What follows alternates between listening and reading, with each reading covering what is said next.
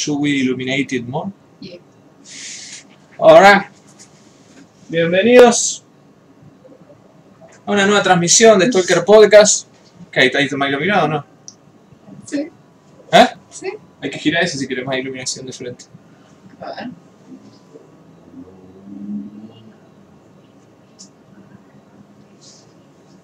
¡Wow! Pero eh, vos estás toda quemada ahí. Tu brazo blanco. Yo lo giraría un poco más para allá. Para acá. Igual. Sí. ¿Qué tal? Bienvenido a una nueva transmisión de Stalker Podcast, episodio número 189. Es decir, hace 189 años que estamos haciendo esto, o semanas mejor dicho, y aún más. Eh, ¿Por qué? Vamos a calcular. Calculadora. Eh, 189. Después te digo que no necesitamos iluminación, Sí, que sí. ilumina la cosa. Bueno, bueno, razón, Y pero no me hace caso, no me hace caso, mujer. Yo eh, nací con estos monitores, vivo con estos monitores. Mirá la blanca. Puro bigote. Soy unos bigotes flotantes. 189 por 7. Es un 84 para empezar. 189 por 7.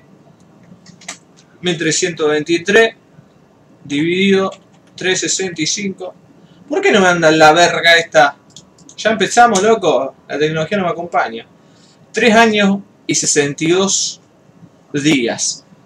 Pero Stalker estuvo. tuvo un. No, no tuvieron un tiempo sin hacer. Estuvo un tiempo sin hacerlo, fueron 6 meses. Después nos tomamos otras vacaciones de 3. Y creo que hubo también más vacaciones de 3. No, hace 10 años estamos haciendo esto. Se sumó un 3 ahí, así que hay que restar en realidad. Pero hace como 5 años que estamos haciendo Stalker Podcast. Y este es el quinto año de Stalker Podcast. Efectivamente. Y este, esto, todos estos años de éxito rotundo en la internet nos han dado efectivamente, oyentes muy fieles, los cuales sin lugar a duda deben estar aquí en el chat, haciendo de las suyas como todos los fines de semana, es decir, todos los viernes a las 22 horas, que es cuando se emite este programa. Como por ejemplo son ellos, el profesor Kokun diciendo buenardas, Lucas Long diciendo buen, buenas, Tomás Montoro diciendo No, la peor. No te lo puedo creer. Después lo buscamos tranquila. la container. Después, después lo buscamos, tranquila. Después lo buscamos, no te trigues. No, no me trigué, no quiero ser Uh, está restrigada, nada repliqueada.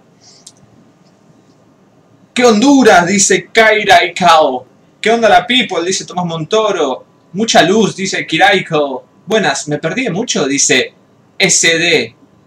¿Estamos hablando de Sólido Disc? ¿O Sí. estamos hablando de Charity Elgado? No lo sabremos. Olainas dice Double A, también conocido como Alanovich Aguirrovich. Karen ABC dice, una carrera universitaria. Efectivamente, si en vez de haber hecho esto hubiese terminado ingeniería, hoy día sería ingeniero.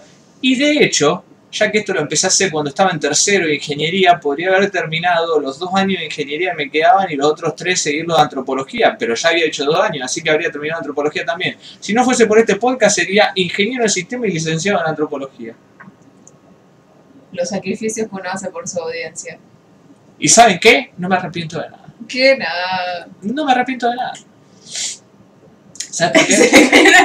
no me repito de nada. Porque ingeniero seré algún día, licenciado puedo llegar a serlo.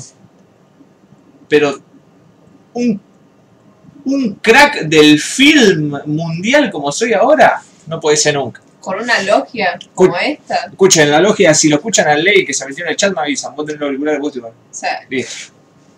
No dicen nada entonces. ¿Qué pasó? Buenas, dice Mariano Zafino. Eh, ¿Por qué no se dicha fecha del primer episodio? Dice Lucas Long. Porque es muy difícil. Luisito dice, hola, hola. Eh, buenas querides, dice Roman Duke. Franco Stani dice, es el Bane de los monitores. Guay. No pueden ver el otro monitor ustedes.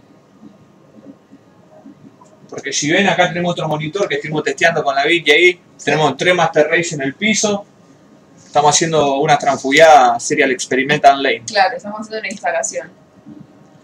Nunca cerré Xvideos tan rápido que hace mal, valle querido. Buonasera. Me gusta el cambio de iluminación, dice todo me parece. ¿Viste? Prendimos un foquito más. ¿Viste? A la gente fue. le gusta que se vean nuestras caras. Ese fue todo el cambio. Eh, Alan Anabólicos, aló. Hola Tarolas. Pastor, ¿cómo haces para que te crezca tan rápido el pelo? Es un superpoder que tiene. Es como un pastito. Gracias por tanto, perdón por tan poco. Eh, la Vicky está más alta. Ese es Pastor, pensé que eran dos Vikis. ¿Por qué? Sí, o sea, no creció, bigotes tenía la piba. no me creció el pelo en una semana. Nada más que, que, que lo tengo. No. Estoy moj- tengo el pelo mojado, esa es la No, no, diferencia. no, porque lo tenés en la cara. Venías teniendo la gorra lo tenías para atrás. Ah. Sí, la semana pasada tenía gorra porque tenía el pelo muy sucio y no me podía mostrar así en la internet. ¿Por qué lo decía? ¿Por qué lo digo? Y Claro. para que lo sepa la gente. Eh, pues si no van a decir que se te loco con gorra. Eh, bueno, tenía el pelo muy sucio y digo, bueno, puedo salir así a la, a la transmisión, a la calle iba a decir. Entonces puse, me calcé la gorra. Es como se ve en la calle. hoy como estoy bañadito, Encima el pelo de pastor recién bañado es como... como estoy bañadito tengo tipo, el se pelito. peina solo, está súper lacio. Para que siempre se peina solo. se peina solo. Yo ya dije que Pastor, si lo mirás más rápido, es Anthony Kides. Y estoy en calzoncillo también, así que si me paro, estoy en calzoncillo. Kuroguay, no. No. Me inyecto heroína todos los días y todo. En el pito. Eh, momento Holson con Tommy. Gracias a ustedes, me di cuenta que hasta un muerto como yo puede crear contenido. Así que gracias, dice el Tommy. Tommy, por favor, un tipo talentoso como vos, pero mira, ¿qué queda para los demás? Escuchame una cosa. Para nosotros soy ingeniero, dice Román Duke. Muchas gracias, licenciado. De frente te ves más malo y echi, facha. Eh, pasa que quiero ser metalero. Pero ¿cómo te ves edgy? O sea, ¿cómo es el look edgy? Este es mi look echi. No, ahí parece que no estás pudiendo enfocar la vista. Eh, sí. ¿Qué le iba a decir? Quiero ser metalero, pero así picante, un black metalero, atmospheric. De que dejar el pelo por acá. Eso voy a hacer, me voy a dejar el pelo súper raro. Eh, total, no voy a salir de acá hasta marzo o abril. Así que. Melena, Melenovich. No, Sí. no. Se me hace unos no. rodetes acá. Yo extraño tu pelo corto. Parece el malo de un videojuego japonés. Por eso se pusieron, Yo te dije Por eso. por eso pusieron más iluminación. Como el meme de los hombres usan plusbel. Eh, no, yo uso Head and Shoulder pero versión caída for men porque una vez lo vi a Cristiano Ronaldo que lo usaba y dije yo voy a usar el que usa Cristiano Ronaldo. Y desde los 14 años que uso ese. ¿En serio? No dije voy a usar el que usa Cristiano Ronaldo. No, pero que usas ese shampoo. Sí. El pecho está en la casa. Kurukuru te quiso decir que es un feto. Es verdad, se ve Echi. ¿Por qué hacía fuerza para hacer caca cuando quería hacerse el Echi tanto tiempo? Volviendo a virtualidad y se otra. ¿Qué haces, cara, tanto tiempo? ¿Qué, qué, ¿Qué te pasó? ¿Cómo? ¿Qué es esto volviendo a virtualidad? ¿Qué, qué, qué acontecimientos han acontecido en tu vida acontecido hoy, chica? ¿Qué ha pasado? Ponete una ferretería y vende metal, pintate las uñas, afeitate y guau, bus, y usate buzo trasher, así tenés el pastor. Bueno, le voy a pedir el buzo trasher al Nacho, me voy a pintar las uñas y tal. Cristiano usa el Clear Man, Messi usa Head and Shoulders. Yo usé ese shampoo me hizo irritar toda la cabeza, know. Eh, a mí también, pero vale la pena. Clave, clave esa publicidad de Ronaldo donde tiraba la botellita de shampoo y le daba una vuelta. Aquí, crack, es muy buena. Delineate los ojos. Estoy intentando hace tres años aproximadamente que me deje delinear los ojos y todavía no he podido. Charity tiene una cosa con los hombres con los ojos ¡Ay, delineados. por qué les quedan tan lindos! Píntense las uñas, píntense los ojos, usen corsets. Por Dios, los hombres con corset es como... Hagan Eh, cosas copadas, dejen de vestirse como unos tíos. Me acuerdo que una vez Charity había flasheado que Jorge había hecho una transmisión con los ojos delineados y, y fue al chat a decirle así nomás, Jorge, te queda re lindo los ojos delineados, no sé por qué no se delinean más los ojos, qué sé yo. Pintarse los ojos, qué trolo, man, claro, quiere que escuchar, es una cosa como que me pinto los ojos y cómo salgo yo después a, a, a los chanchos. No hay cosas de trolos. No hay cosas de trolos. Trolo es la persona que le gusta las personas de su mismo. Si hay género. cosas de trollos, si dos hombres culean entre ellos, es de trollos. Bueno, pero no hay objetos o costumbres. Eh, No hay ropas y accesorios de trolo. Eso es una pelotudez. Sí, una remera que dice soy trolo, por ejemplo. Sería una remera. No, porque si vos lo usaras siendo hetero sería como una remera irónica. Porque no te haría troll automáticamente. Para mí. eh, Yo sí. tengo una. Yo, vos me regalaste también una remera que dice gay enough. ¿Y sos gay enough? ¿Soy gay enough? ¿Sí? ¿Gay enough? Sos muy maricona. Eso te hace gay enough. Trollo el que lee. Después me hacen bullying en la cancha. Escuchame una co. Claro, ¿cómo voy ahí a putear a, a Novaretti a Botinelli con ojo pintado? No puedo. Está bien que voy a la, a la- a la popular de visitante. Sí, Karen, sale alineado abajo para los 2000 suscriptores. Ahí está. Ahí hay un video que la gente le gustaría ver. O sea, El hashtag ese de mi novia me mosqué que yo. yo me le lineo los ojos y la vi que se deja crecer el bigote. Listo, ya lo tengo recrecido. No, pero bien picante, así. Onda cargado. No me crece así. Y va a tener que tomar anabólico. Listo, bueno. Listo. Jaja, ¿cómo te va a delinear los ojos? Dice el bache. Y de paso nos ponemos concha. Qué dorado. ¿Saben cómo se tienen que vestir? ¿Saben cómo se tienen que vestir? Como los idols. Así se tienen que vestir. Ahí está, saltó la Hombres con chafi. buen gusto. Saltó la chafi. Hombres con buen gusto. Dijo de hombre teniendo sexo y hizo dos tijeras a los Viste cómo soy, doble A, los mochileros somos así. T de Troy, no. T de Tarkovsky. Y con ese hermoso pie que nos da la querida Karen, vamos a poner de fondo hoy a nuestro querido personaje de la semana y probablemente del año en Stalker Podcast, que nada más y nada menos que Andrei Rublev. Eh, Andrei Rublev, este tenista ruso que vemos aquí en pantalla, tiene una particularidad, ¿no? Es colorado. es, es una particularidad ser colorado, ciertamente, pero también es una particularidad llamarse Andrei Rublev. Y no solamente eso, sino ser hijo de Andrei Rublev. Como podemos ver aquí, dice Andrei Rublev, Rublev, pero en ruso está, se escribe como Rublev. Así que vamos a decirle Rublev. Andreyevich, muy bueno, que se llama Andrei Andreyevich porque el padre, y aquí está lo gracioso, el patronímico nos indica que su padre también se llama Andrei Rublev Sr. Eh, esto me lo pasó Eresensky ayer y llama a una conclusión para mí eh, irrefutable, que es que él viene de una eterna, si escuchan gritos son mis vecinos, no se asusten, viene de una eterna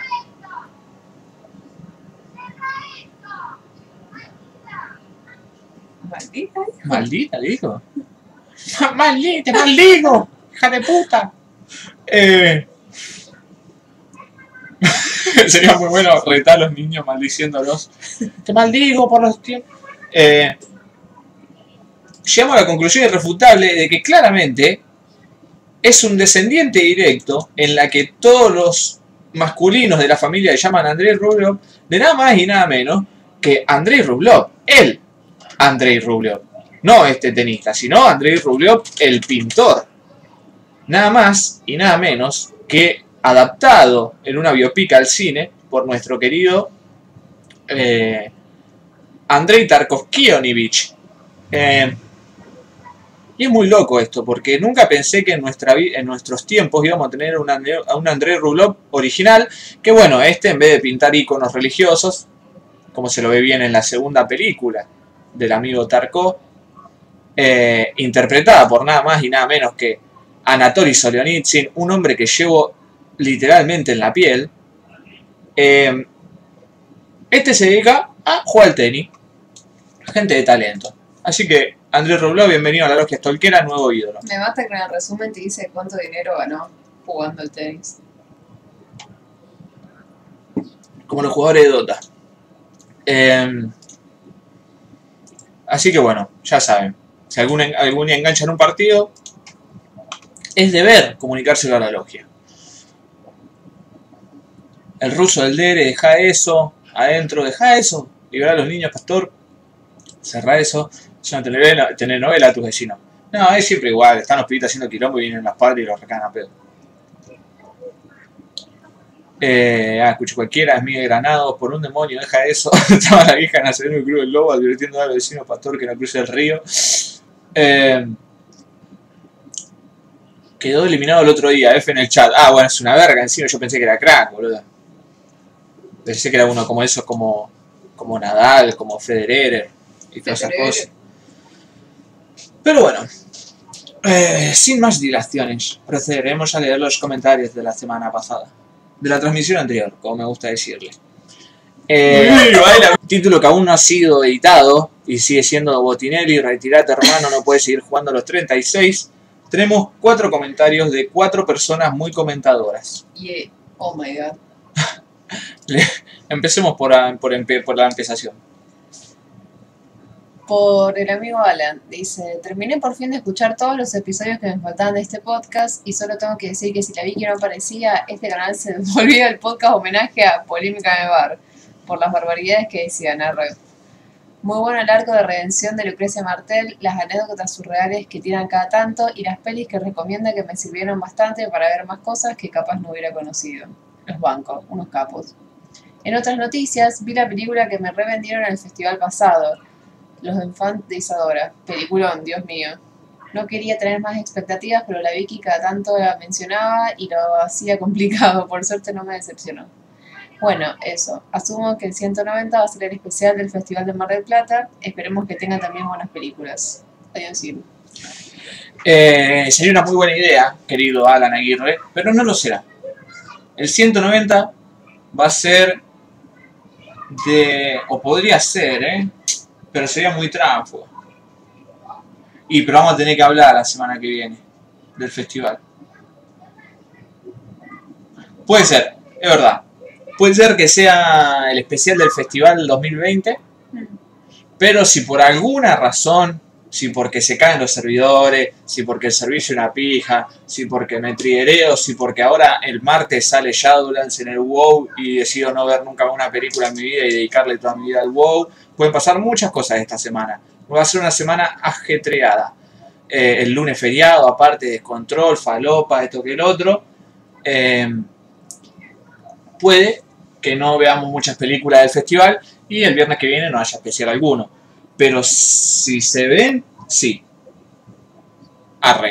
Esa es toda mi información. Pero si no, seguiré con mi... No, es verdad. Porque...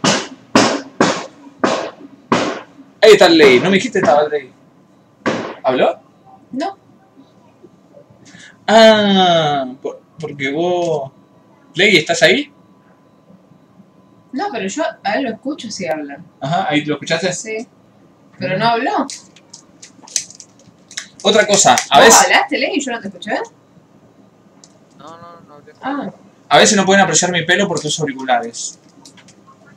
Tenés el pelo re lindo, tenés el pelo re lindo. Ya lo sé, no hace falta que me lo digan. bueno, eh, ¿qué hace Ley? Buenas noches. Qué ojo, pero no sé qué pelo. Uy, Ley, ¿qué pasó? Tengo... ¿Vos lo escuchás bajito, Ley? ¿Lo escuchan bajito, Ley? Un poquito. A ver, Chático. Pero al principio te escuché más alto.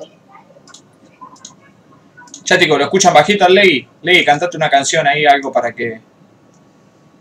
No se le oye. No, igual creo que se escucha despacio porque acá mi vieja activó Netflix. Se pudrió toda la transmisión. No tendría sentido eso, Ley, pero aparte ahora se te escucha bien. Sí. Me parece que estabas lejos del micrófono o algo así. No, lo tengo siempre en el mismo lugar. Bueno, ahora se te escucha bien. El Ley es un susurro. Pero ahora te voy a subir por la duda porque la gente no te escucha. Te voy a subir al 100%. Acá pasa una foto de Broly culo. Estampita para la billetera. Bueno, ahora le deberían escuchar bien a Ley. Eh, muy bajito, no lo escucho. Es re violento el Ley golpeando la puerta. Ah, por el coso, no fue golpeado puerta eso, fue un negro tirando corte con la moto. eh, que no necesariamente tiene que ser un negro. Tiró corte en el patio de tu casa, boludo. No, boludo, si ti- se tira, tira ahí en la en la calle, sabe cómo retumba por todo lado y más acá en el techo de chapa, olvídate. ¿Qué onda, Stalker? Dice Simón de Box. ¿Qué hace No. Simón? Es que posta sonó a. a cumplido. Y le hizo un susurro. ¿Tu primo corre picada? Puede ser que haya sido mi primo que corre picada, ¿ah? ¿Quién sabe? ¿Qué decía Luisito? Dice, buenas, a diferencia de Double retomé los podcasts del episodio 38 en adelante. Lo único malo es que no puedo anotar las películas, pero después anoto las que me acuerdo. Ustedes me salvan del corchazo y bueno, voy mechando con rayitos y la faca. Me falta Mati Macha nomás, jeje. Ya me suscribí con mis multicuentas, así llegan a los 2000 podcasts. A los 2000 poddata. Eh, ni idea quién es Botinelli. Yo tampoco, qué sé yo, alguien que juega al fútbol. Botinerio muerto que jugó mucho tiempo en San Lorenzo. Eh, un defensor de los detestables, que en su época pudo haber sido medianamente bueno, pero que siempre fue un cabeza. Y que hoy, día a sus 36 años, lo compró nada más y nada menos que el Club Atlético Rosario Central para que venga a pasar sus últimos años de vergüenza a esta bella institución a la que estamos acostumbrados que nos choreen la plata. Igual, ¿no debería estar retirado ya? Si tiene 36. Ese es el chiste. Y más siendo un central. Eh, Luisito. Eh, lo malo es que no me puedo anotar las películas. Esto no entendí. Eh, ¿Cómo no te puedo anotar las películas? Las películas están en la descripción siempre de los videos. Las Claro. podés sacar de ahí. Y acá Lucas Long nos hacía un estudio, ¿no? Oh my god. Vamos a abrir esto acá para que lo vea la gente. Lucas Long nos hacía un. ¿Qué es? Eh, nos hacía un estudio, una estudiación. Cuando empecé a sonar esto de la nada, pues me meto un tiro. Decía, bueno, como prometí en el Discord, acá un top de algunos de los títulos que más me gustaron a lo largo de la historia del podcast. Es una lista personal y no están de acuerdo, si no están de acuerdo o les parece que falta alguno, pueden armar el suyo. A mí no me hinchen la pelota. Es mucho texto, pero se lee rápido. Y nos tiraba. Ah, mirá. El, el top 1 de él es el primer episodio, Remando en psicomitosis. El exorcismo de Jorge Luis Borges. La gracia del empalamiento. Para que te lo pidieron ellos, ellos ladrón. Ese es muy bueno. Ese es muy bueno. El para que te lo pidieron ellos, Hitchcock ladrón. A ver la botonera. Vos que igual ese, la frase más clásica de Raimundi justo no la tenemos. ¿Dónde tengo la botonera? Borré la botonera, gente. ¿eh? A mí me gusta el descarguen todo, no respeten a nadie. Stalkers, archivo. No está la botonera. Se terminó la botonera. Ah, ¿No? no hay botonera. La tengo en el otro disco extraído. Para que te opinen ellos, bicho ladrón. Eh, Esquerebros de los hippies ortodoxos de Pochacra. ¿Qué? Andá a saber qué mierda fue eso, por el amor de Dios. Se armó una rosquilla por un machimbre, como dijo el gran Hernán. La mujer barbuda o el hombre con pelo de mujer. Ese también uno de mis favoritos. Menotti, el rey Al Ghul del 78, también es clave, me gusta mucho. Descarguen todo, no respeten a nadie. Es un lindo, es un lindo título. Y Genkidama de Cringe. Ese es muy bueno. Que Ese, que, ese es uno de los más recientes, ¿o no? Sí, 160. Hace no tanto.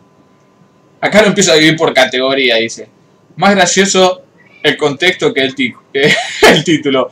Para Where.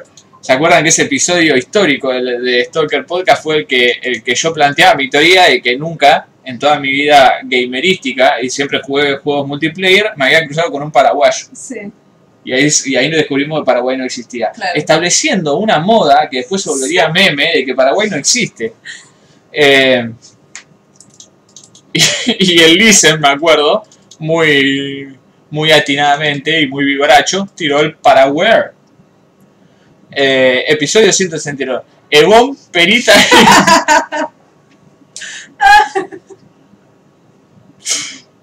este, Ese, ese fue en plena cuarentena.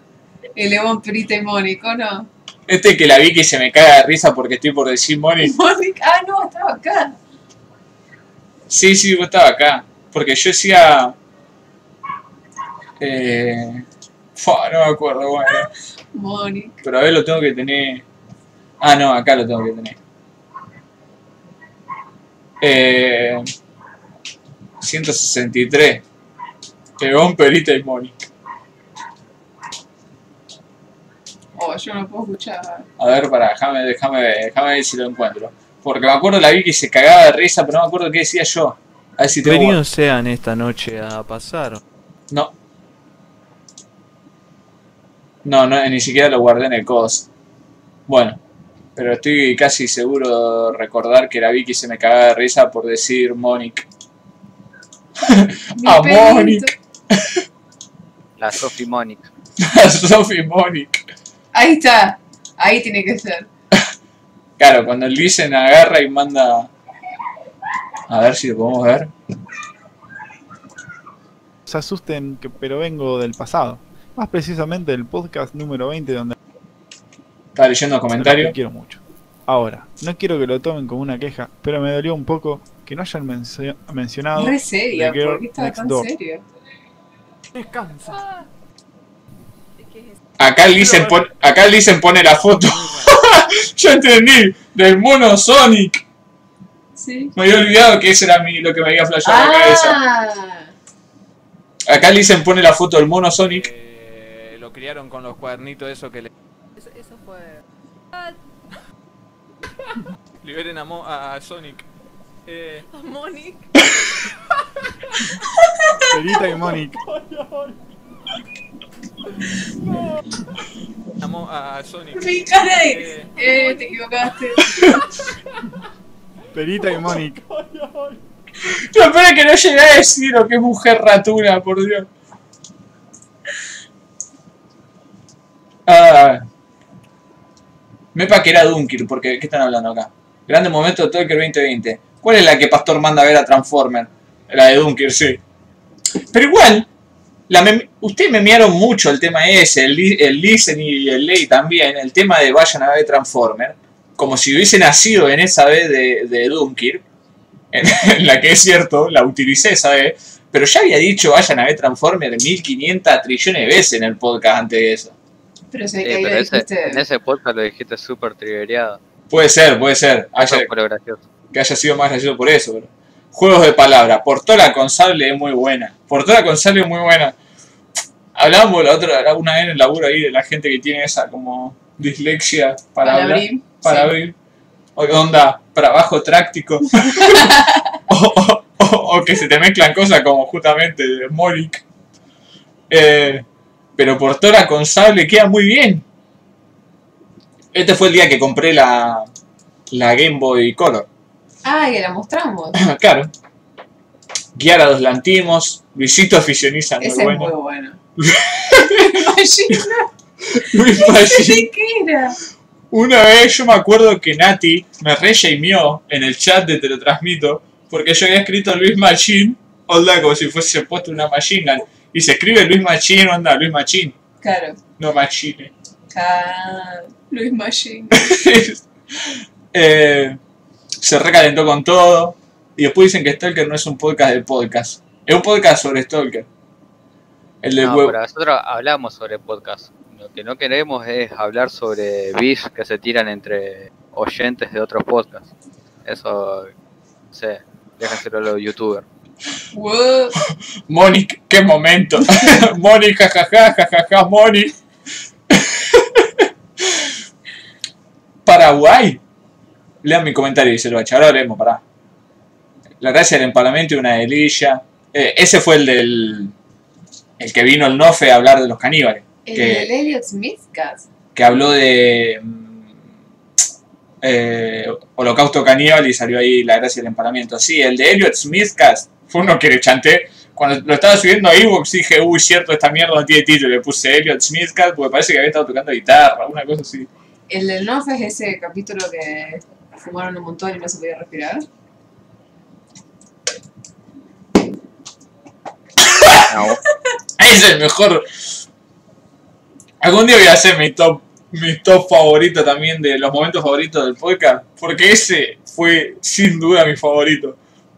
A mí me da una lástima imaginarme la Sofi, pobre. La cara de culo de la Sofi, por Dios, la Sofi. Porque yo creo que como fumador te molesta, pero te lo bancás más. Pero estando ahí es como con una nube de humo. Cuando digo, no fe, por favor, abrí la puerta, qué sé yo, la Sofi dice sí. Pobrecita. Ah, el Nacho también, ahí el Nacho está inhalando todo el humo.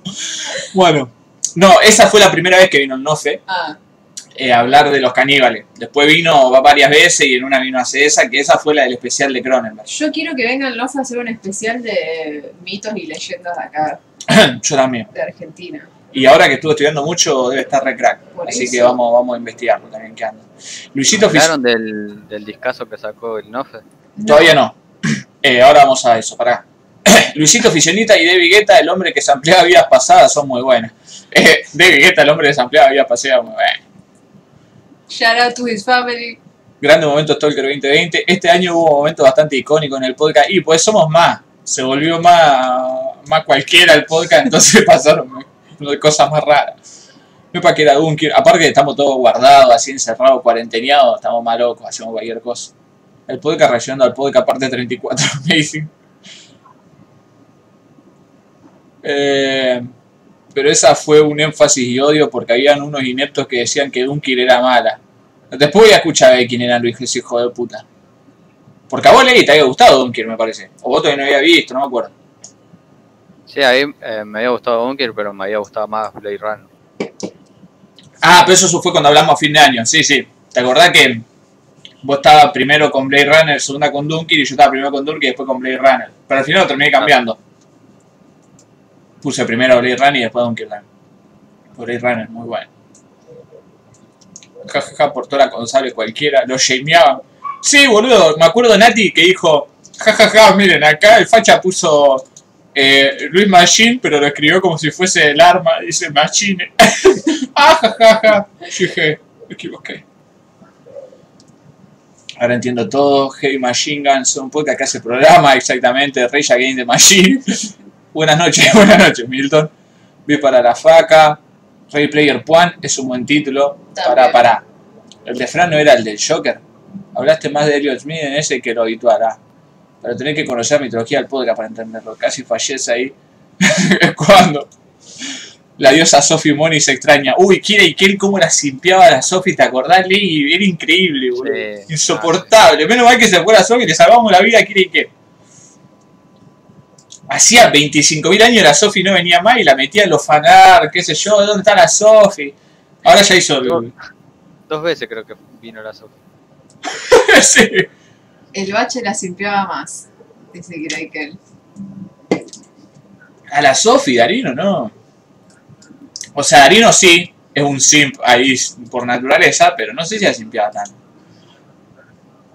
Después mirá lo que le pasa al boludo por simpiarla.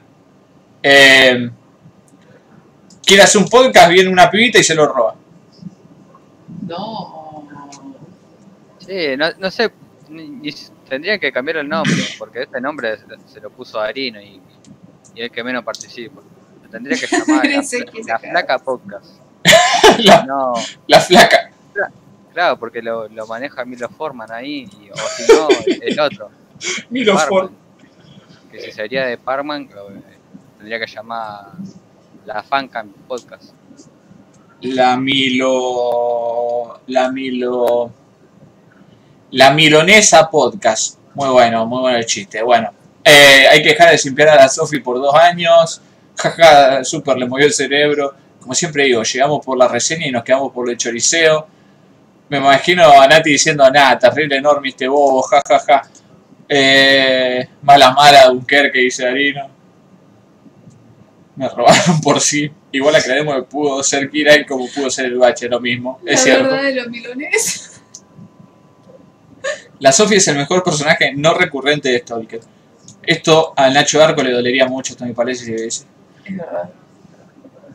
El zombie, La Sofía debería decir quién la simpiaba más, sí. es verdad. Eh, la vamos a llamar ahora en vivo. Es más, le vamos a mandar un audio y le vamos a decir, Sofía, acá el chat quiere saber quién te simpiaba más. Súbanle el volumen al ley, ¿más? Subimos. Sí, si, si- si tenemos que contar cuántas personas tuvo que bloquear a Sofi, bueno, Uh, La verdad de la milanesa. Mu- Ese, ese es el título, Karen.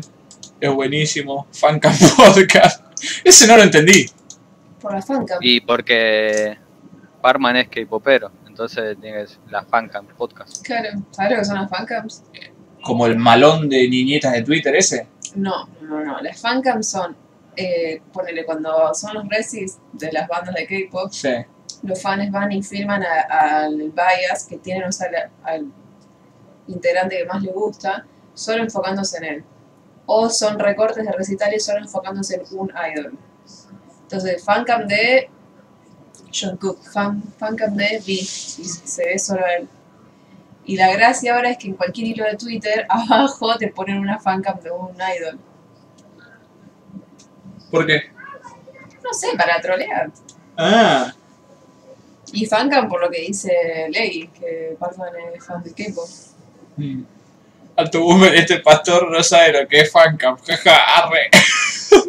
¿Qué tipo de forma? El mejor personaje recurrente de risa del papá del pastor. Yo le dije Milo al filo de Milo. Eh, la Milo Podcast y tres más que no saben quiénes son. Nunca sintió a la Sofi. Nada, el mejor personaje recurrente es el fantasma de Borges. muy- Es cierto, también. Eh, después, El, mejor, el mejor personaje recurrente es la risa del papá de Pastor. Yo me acuerdo del perro que siempre... Oh. hasta que en un día contaron que se murió de frío. ¿Quién? Frío. Ah, pues sí, se murió de viejito, sí. Ah, ¿así dice así? Entre lo transmito se decía así. Cuando alguien se moría y era muy viejo, decían se murió de frío. Oh. Era, era el querido Laucha, Luisito, que ahí tiene un podcast ahí de homenaje a Laucha. El mejor perro de todos los tiempos. Y sí, ha interrumpido múltiples veces, se escuchaba ahí las patitas. En el que vino Jorge Inati también se escucha que entra con las patitas así, a ver onda, qué está pasando acá. Y cuando vio que había papa frita en el piso, que estaban ahí puestas para el coma de la gente, se, se quedó más tiempo. Este, ARSAT, Alianza Revolucionaria Socialista Antiterraplanismo, Ese es increíble. este es el mejor título, o sea, objetivamente, el mejor título del podcast. Y yo estaba poniendo los minutos que me había pasado el ley ahí, los timestamps, eh, en el 179, que si se fijan es el último que tiene timestamp. Eh, F, F, tipazo, laucha, F.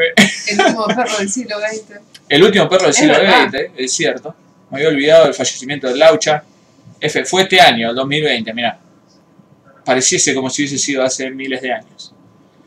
Eh, el 179, este, y escucho justo cuando estaba por poner eh, los timestamps que nos estábamos riendo ahí del ARSAT, qué sé yo, nos estábamos haciendo los terraplanistas como siempre, y estábamos tirando botones. Y agarra el ley y dice, y bueno, ¿y ARSAT qué significa? Alianza Revolucionaria Socialista Antiterraplanismo. Me causó tanta gracia, pero tanta gracia. Es, es sin duda el mejor título del podcast. Y lo más gracioso es que le iba a poner Payarsat, porque se escucha de fondo que el- mientras yo me cagaba de risa de que tiró el ley, se escucha el dicen de fondo, el Payarsat, el Payarsat. Eh, Oh, extraño los chistes del Listen. Estará en el fanart. Me acuerdo que Scar Ilustra hizo un muy lindo fanart ahí de, del Laucha. Out of Context Stalker Podcast. Saquemos el CGI, el CGI de la ladera, no me acuerdo de qué es eso, por el 47. Josh Lucas, el más tarkovskiano de los directores. Tampoco me imagino por qué podemos haber dicho esto. Los perros son mejores que los cristianos, esto me acuerdo, dijo Ley. El King podría ser Miley McCann, esto me acuerdo también. Dark Sida. Dark Sida, antes se jalaba más Poxy. ¿Qué? Eso es terrible. El bombero me dijo que vota Dualde es increíble también. El bombero me dijo que vota igual de este fue hace poco. Fernán Mirás, el hijo de Lee Bullman. Bueno, ese no es tan out of context porque. O sea, si conocés la película, la, la agarrá. Mejorando títulos de películas. Kramer vs. Kramer vs. DiCaprio, uno de los primeros, me acuerdo. Sueñan los uruguayos con mandarinas eléctricas. Matterson. No, ese era muy bueno, porque me acuerdo nos estábamos desconstruyendo.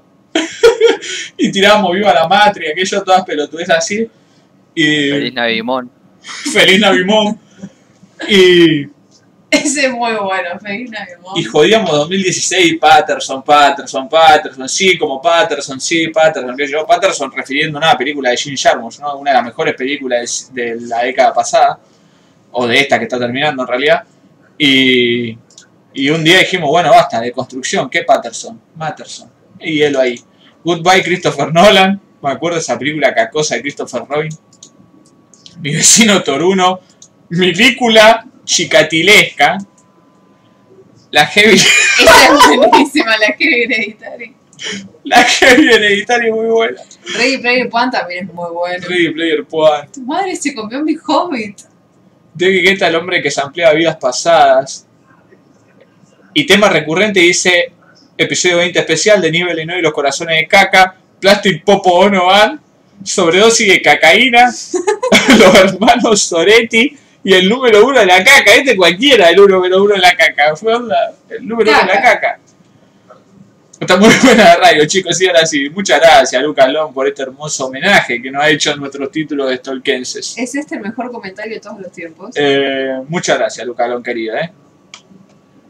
Me, ha- me ha, recordado algunas cosas, me ha sacado carcajadas. Dios, sí, estaban re pesados con Feliz Mom, Matterson, Machete machote. Uy, encima macho. nosotros teníamos en el laburo, hay un loco de la hermana Milita Fuerte y tenía un cantito que era muy bueno, nunca me lo puedo acordar. Pero me acuerdo que terminaba un tortazo para los paqui y un tetazo a la moral.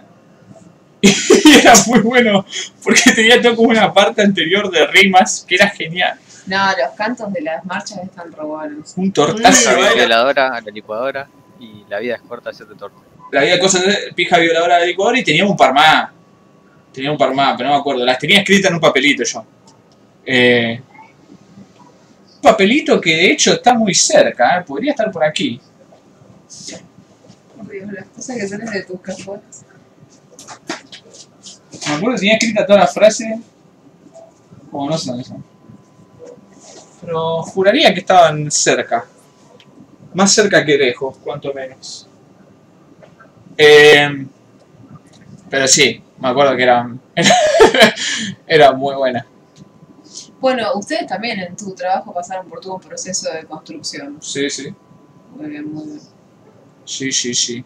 Como todos, ¿no? Lo- todas las personas de buen corazón en estos tiempos. Eh, No, yo con todo esto lo del taxista, entré a Twitter por mi única vez por mes o cada dos meses como hago siempre y vi muchas cosas feas y dije no, no, y me fui.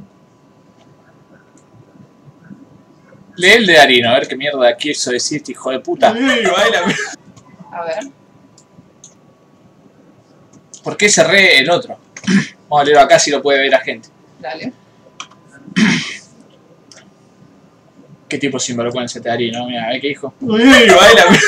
No, el, el ruido, porque siempre vimos quilombo. ¿Cómo se llama? No, eh, seguro. No se asusten, gente, perdonen. Ahora sí, ¿qué dice Darino? Darino dice, Pastor me dijo Normi, pero únicamente para poder crear y defender posteriormente un argumento basado en lo previamente, previamente inventado. Y. ¿Quién nos falta? El de Cocoon nomás. Sí.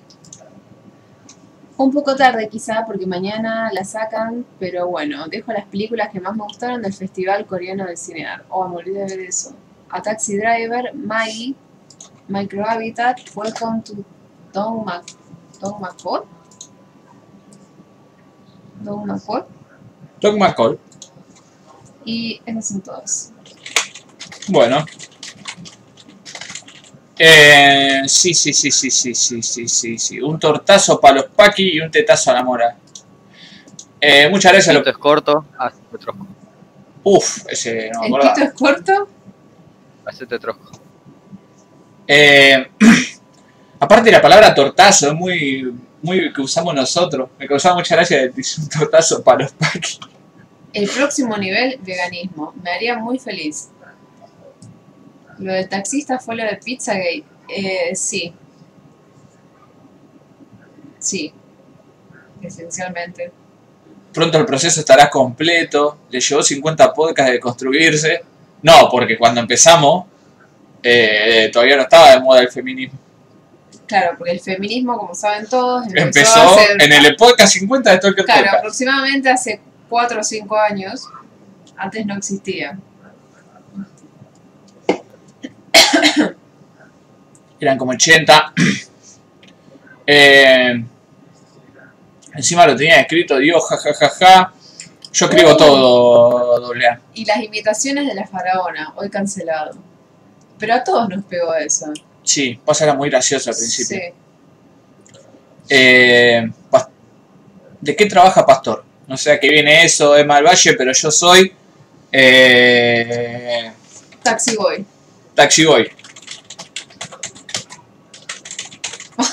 Me estás jodiendo. Vamos a ver qué dice LinkedIn que soy. No. Si quieren y necesitan un programador Java, ya saben. Claro, al feminismo lo inventó Bad Bunny pintándose los ojos y los labios y diciendo yo perreo sola. ¿Qué es esto? ¿Qué me quieren hackear? Porque estoy en una ventana, una pestaña incógnito. Esto soy Emma del Valle de Java pero acá te lo dice Google. El tema que no sabías que ver mi verdadero nombre, mi nombre secreto era Leonardo. Tan tan tan. Que es una mezcla entre Leonardo DiCaprio y Nardo. Buenardo. Exactamente. De hecho, yo me llamaba León. Pero.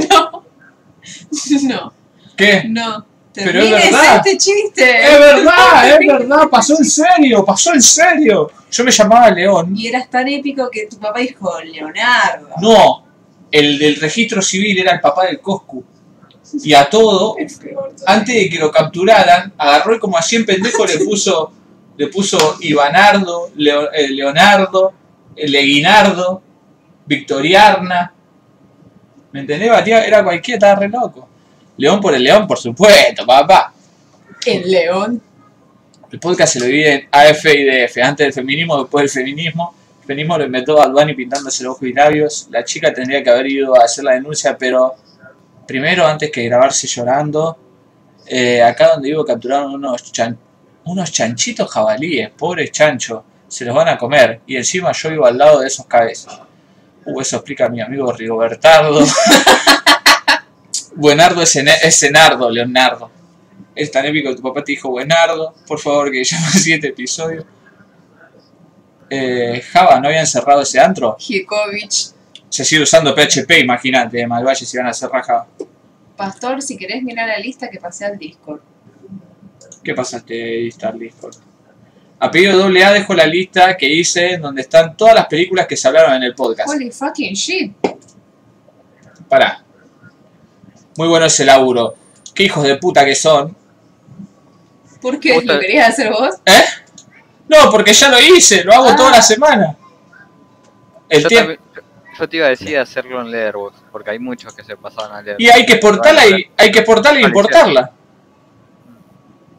Eh, ah, porque no lo pongo en la descripción. Antes lo ponía en la descripción. Capaz por eso flashearon que no estaba. Pero si ustedes entran, por ejemplo. ¿Dónde está eso? Na, na. ¿Qué pasó? ¿El Discord se comió mi monitor número uno? Ah, no, está bien, estoy flasheando.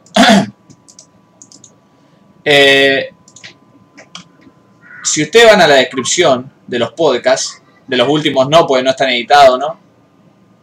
Pero si van a, los, a uno viejo, onda que ven que tiene portadita y todo, por ejemplo este, pueden ver que en la descripción yo me tomo el trabajo de vez que lo editamos, no solamente poner los timestamps acá como está ayudando Ley ahora, sino también dejar todas las listas relevantes al podcast, que son por ejemplo el ranking, las, las películas que fueron elegidas como las mejores del año, en realidad por mí, en esos años, desde que existe el podcast o desde que lo empezamos a hacer. Y si ustedes vienen acá a Pastorsky, pueden ver mis listas públicas. Y una lista se llama Stalker Podcast, en la que hay 968 títulos, que es pública. Y acá se puede ver todas las películas que hablamos, desde el principio hasta el final. Como pueden ver, está esto fue todo lo primero que hablamos en los, episodios, los primeros episodios, me acuerdo. Que estábamos jodiendo con eso. Acá está la de Star Wars, que sería mm, remando en 5 vomitos y el que, el que vomitaba el Listen, que es el primero. Eh, está esta lista. Pero bueno, muchas gracias querido Lucas Long por haberte tomado ese laburo. Eh, No, yo no, pobre Lucas Long, que si me hubiese dicho, capaz lo, lo podía, se, se ahorraba el laburo. Pero bueno, ya está, lo, lo- hizo ahí en eh, Lucas Loner, diciendo a Lux Arms. Eh,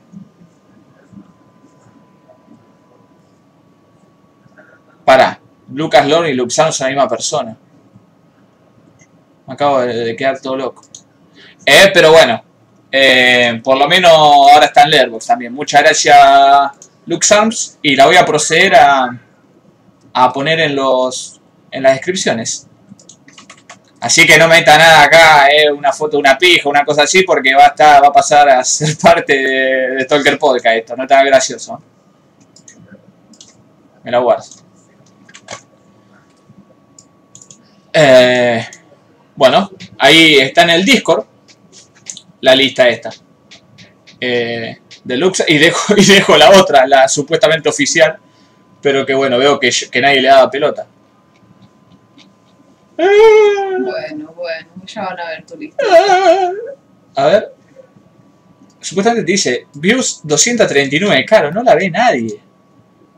Y Last Week, 3. Pasa que antes las ponía en la descripción y lo dejé de hacer en un momento. Creo que mi lista del putaquismo debe tener más. más vista. Ah, no, menos mal. bueno.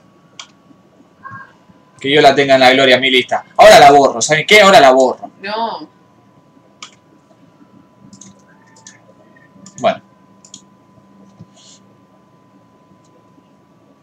Ahora sí, se corchea a Luca, denle un plan social, pero luego ya aparece abajo de todo cuando entra la película. Luca en Longmont. Decirle gracias al pobre Luca, gracias a Luca. Está en IMDB, le dice Senki, está en la lista en IMDB. Eh, subir a Spotify, lo tengo que escuchar en Ivo que cada vez anda peor. Yo creo que Luca la exportó de IMDB. Después a ver, si son los mismos títulos, lo exportó el hijo de puta.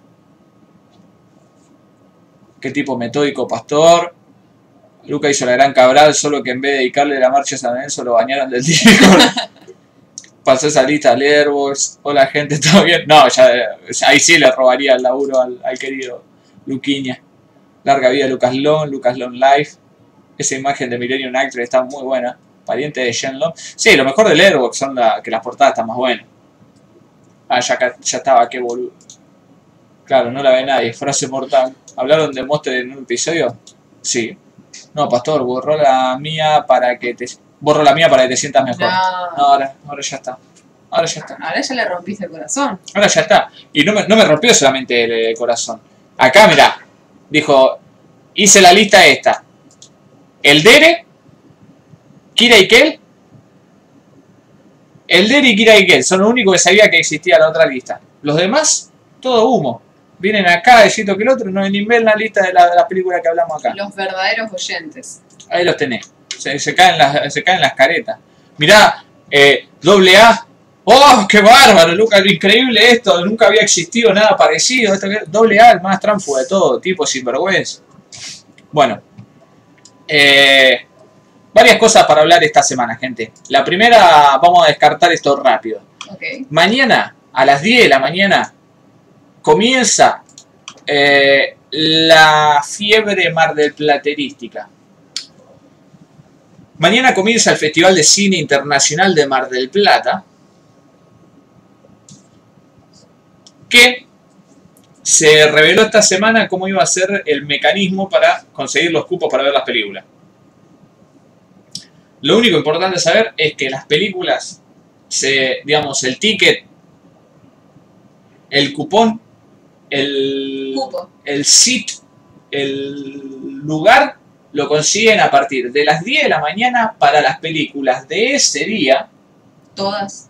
todas, creo, por lo menos así entendí, y ese cupo les dura durante 72 horas para ver la película.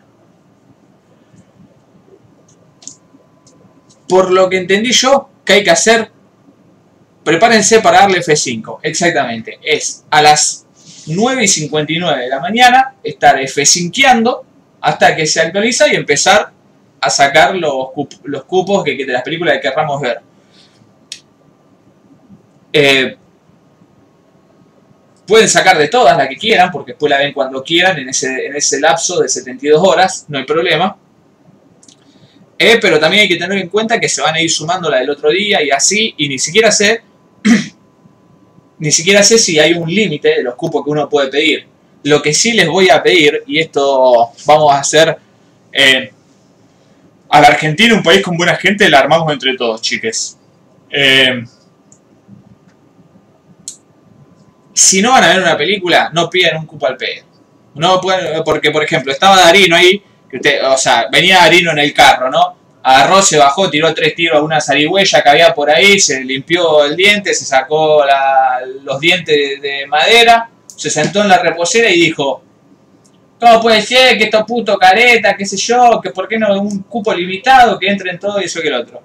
Obviamente hay un cupo limitado porque la cantidad de la cantidad para la gente que se quiere streamear una película requiere cierta infraestructura. En este sentido son los servidores, ¿no? Y el Festival de Cine Mar del Plata eh, tenía una página que la puedo hostear yo. Hostear es decir, tenerlo en un servidor en algún lado. eh, no en mi PC, en mi celular si quiero. Si quiero esa página se la tiraba con mi celular. Ahora, si vos querés streamear un video a 100, 1000, 10.000 personas, y más incluso, necesita una infraestructura más picante, que seguro Un Twitch. Un Twitch, que seguramente deben haber contratado de alguna forma exterior a terceros, pero que no sé qué tan testeado estará eso. Eh, así que hay un cupo limitado, y, está bien que esté ese cupo limitado para que se puedan ver las cosas. Por lo tanto, si no están seguros de que van a ver una película, no están muy seguros, no hagan la típica, que porque pasa eso en el pasa eso físicamente, ni me imagino lo, lo- lo que va a ser online, eh, de, uh, bueno, pero ¿para qué hay? Bueno, saco esta y a la mierda y eso después no lo ven nunca más. Créanme, no lo van a ver. Eh, y y- y ni si- esto ni siquiera es como en el festival presencial posta, que uno de última va y regala la Claro. entrada que, que consiguió o la revendé, lo que sea, a, a otra persona si la quiere ver. Acá, si sacan un cupo, yo no creo que le puedan. Sí, calculo que será con un código, una cosa así, a ver si lo mandan a otro y listo. Pero no va a ser tan fácil. Eh, los de la FUC y la ENER van a sacar a dos manos y se van a ir a fumar porro en vez de ver las pelis. Tremendos gatos.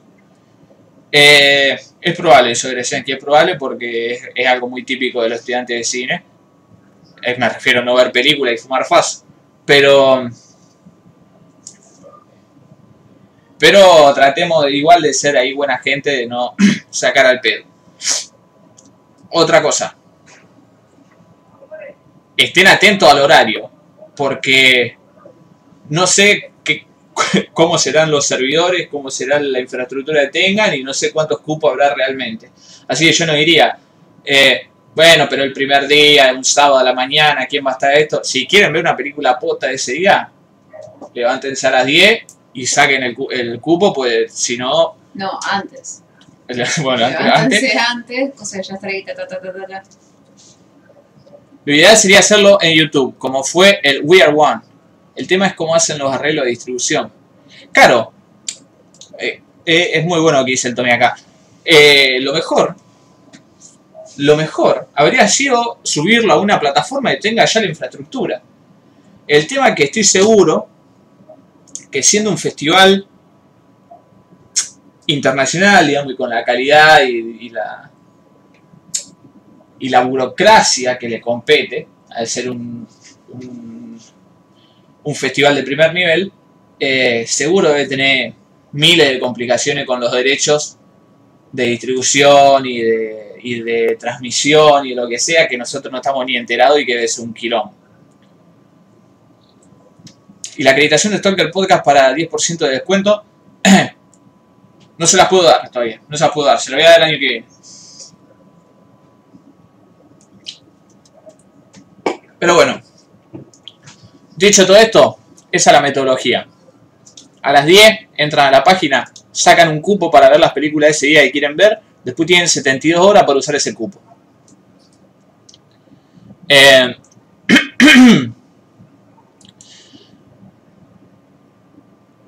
dicho esto, he armado con la ayuda justamente de Lux Arms y de mi amigo Eldere y de mi otro amigo Roger Cosa, una lista para que ustedes puedan objetear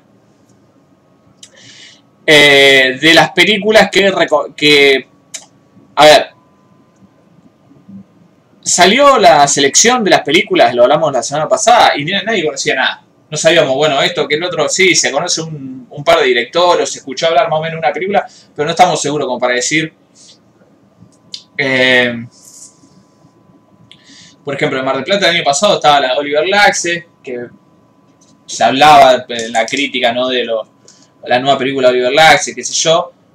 Estaba la nueva de Albert Serra. eh, ahora no recuerdo bien. Pero había varias Sí. y había varias películas argentinas que uno decía, bueno, hay que ver esta. Que yo había actores conocidos, por lo menos, o que sea, cualquier cosa. Como que tenía una idea, una especie de mini, mini empujoncito a ver tal o cual otra cosa. En este, Nada. por lo menos yo no tenía ni idea, y me parece que acá los compañeros de la logia tampoco. Eh, pero aún así, escuchando recomendaciones de distintos lugares y de gente que sí sabe o más o menos tiene alguna directriz para elegir alguna película o no, se fueron armando listas y yo confeccioné esta que es más o menos una mezcla de la de Luxam, la de Eldere, la de Roger Cosa y alguna que otra que quería ver yo. Eh, la única que quiero ver es la de Casper, dice el bache. Y exactamente, esta película que se llama La historia del oculto, de Cristian Ponce, director de Policompañeros Motorizados, el dúo cómico protagonizado por Don Jorge Pinarero y Casper Uncal. Eh, me acuerdo de Cristian Ponce ha estado en el Te lo transmito ya también. Eh, y en esta ¿El película. director de la hora de mi vida también? El director de la hora de mi vida puede ser también, no recuerdo. Es, es probable. El de, mira, el de la Ah. frecuencia Kirlian, que también hemos hablado acá. Eh, me parece que el de, la, el de la hora de mi vida puede ser otro. Eh, pero bueno, en esta película actúa nada más y nada menos que nuestro querido amigo Casper Uncal, que ha estado en Stalker Podcast también. Sí. Así que pertenece a la logia y debemos, y debemos acompañarlo en esto. Eh, y después fui poniendo bastantes, ¿no? Puse, por ejemplo, las de todas las que están en la competencia en la competencia principal, digamos, que son ocho películas, entonces eh, o sea, hay que, hay que verlas todas, ¿no? Pues es como, la, es como para ver quién sale campeón. Esa es la selección oficial y el que gana, gana eso. El año pasado ganó Que Arde de Oliver Laxe. Este año compiten varias, no me acuerdo bien cuál eran cuál. Pero hoy escuché el último. eh, Roger Cosa tiene un programa de radio que se llama La Oreja de Bresson. Y en el último programa él hablaba de algunas películas que recomendaba del festival. Eh, y después viene el Twitter, lo stalkeé ahí para ver qué otra cosa recomendaba. Y lo escuché para que ustedes básicamente no tengan que hacerlo ustedes. Dije ustedes dos veces, ahora tres. Eh, y las que recomienda el Roger principalmente son esta película, Atarrabi y Michelaz, que no sé por qué mierda la recomendó, él tampoco dijo, la revolvió por ahí, así que la agregué. The Last City, esto forma todas parte. mm, Forma parte todo de un mismo. de un mismo. Ciclo, de un mismo ciclo, exactamente. Eh, no me acuerdo cuál es el. cuál es la categoría. A ver. Programación. Si alguien está en Mar del Plata y está escuchando esto, guárdenme uno de los libritos de esto. ¿Tendrán este año? Sí, sí, sí, sí. Y hay gente presencial allá. Sí. Sí. Autores, dice Tommy Palese. Gracias, Tommy, porque cuando transmito manda para el orto de internet. Eh, entonces, en el circo, en el círculo, en el ciclo autores, eh, están estas tres películas. Atarrabi Michelaz, The Last City y la otra que está, ¿esta es? Exactamente. Mis queridos espías. Este es un documental dirigido por Vladimir León, que es el hermano de Pierre León, que es el director de una película que yo recomendé del, de Mar del Plata pasado llamada Dances Macabres y no sé qué otra cosa, que era una película dirigida por Pierre León, otro escritor que no recuerdo, y era mujer. Eh, y que estaba bueno ese documental. Y Roger Cosa recomienda muchísimo este documental, dice que es una inteligencia absoluta y que está muy bueno, ¿no? Esta idea de que eh, creo que a los abuelos de ellos en un momento lo echan de Francia porque ellos, ellos sospechan que pueden haber sido espías de la, de la Unión. Sí, ahí dice. Bueno, acá dice. bueno, lean la sinopsis. Eh, pero bueno, viene siendo la de Pierre León. Así que estas tres películas últimas de la- la- del ciclo de autores son recomendadas por el Roger. Y la después la que recomienda fuertemente en el Twitter dijo que este corto, que se llama Homenaje a la obra de Philip Henry Ghost, es la película del festival. Wow, ¿tanto así? Tanto así.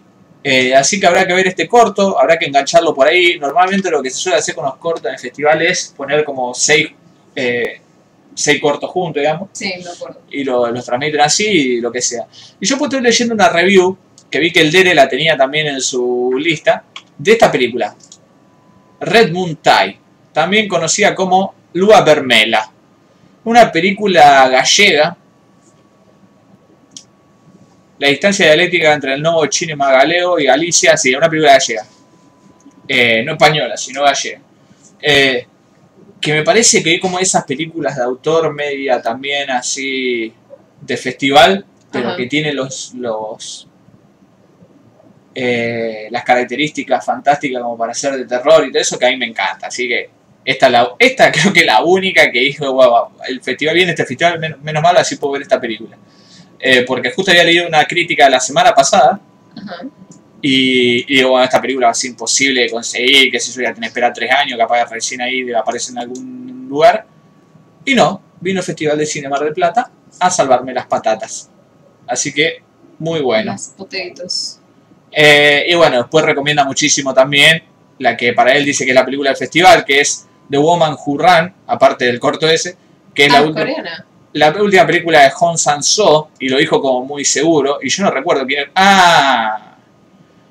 Hong Sang-soo ha sido hablado en este podcast varias veces ya, porque hemos hablado de The Day After, de esta trilogía que hizo con esta mujer, ¿no? Eh, después las otras no las hemos hablado acá, no las he visto tampoco, Ja, ja, ja. pero...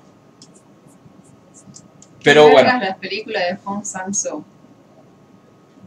Y es un cine. Como que te gusta o no te gusta, ¿viste? Una cosa media rara. A mí me llama más o menos la atención, pero. Pero tampoco me vuelve loco. ¿Qué te dije? ¿Qué te dije? A mí aire? me da el frío, no te llega ¿Qué te dije del aire? ¿Qué te dije? ¿Lo vamos a hacer delante del podcast? ¿Sí? Sí, me estoy cagando de frío. Bueno, tapo la cámara y, y lo arreglamos. ¿Qué te pone todo encorvadito? ¿Eh? ¿Qué te pone todo encorvadito? Ponete un abrigo. No tengo abrigo.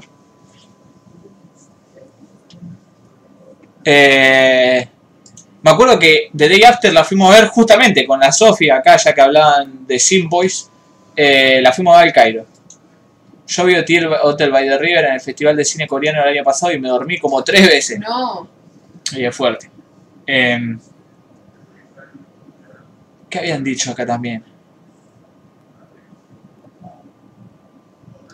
Eh, no creo que haya, o decía un corto, me van a tener que apoyar. No creo que haya un actor famoso estuvo en el podcast. Podemos poner eso en el currículum. ¿A qué hora de día la pasan? Ponce también es de La hora de mi vida. Es el mismo Sep. La hora de mi vida me gustó, así que tal vez la peli bien. Le bajaban la puerta al Dere, lo del festival. En estos días está el Festival de La Plata también. Bueno, y lo que le quería decir, además, cerrando ya con el tema de Mar del Plata, saben, esta lista la voy a poner ahí en la logia y la voy a poner también acá en la descripción de este video. Eh, probablemente le agregue otras películas, ¿no? A medida que vaya leyendo otras cosas. Eh, cambien de lugar y listo. Pensé que no ibas a querer. ¿Por qué? ¿Qué sé yo? Va a tener que gestionar todo el... No, ni en pedo. ¿Cómo no? No. Sí, dale, a ver. Yo no toco tu computadora.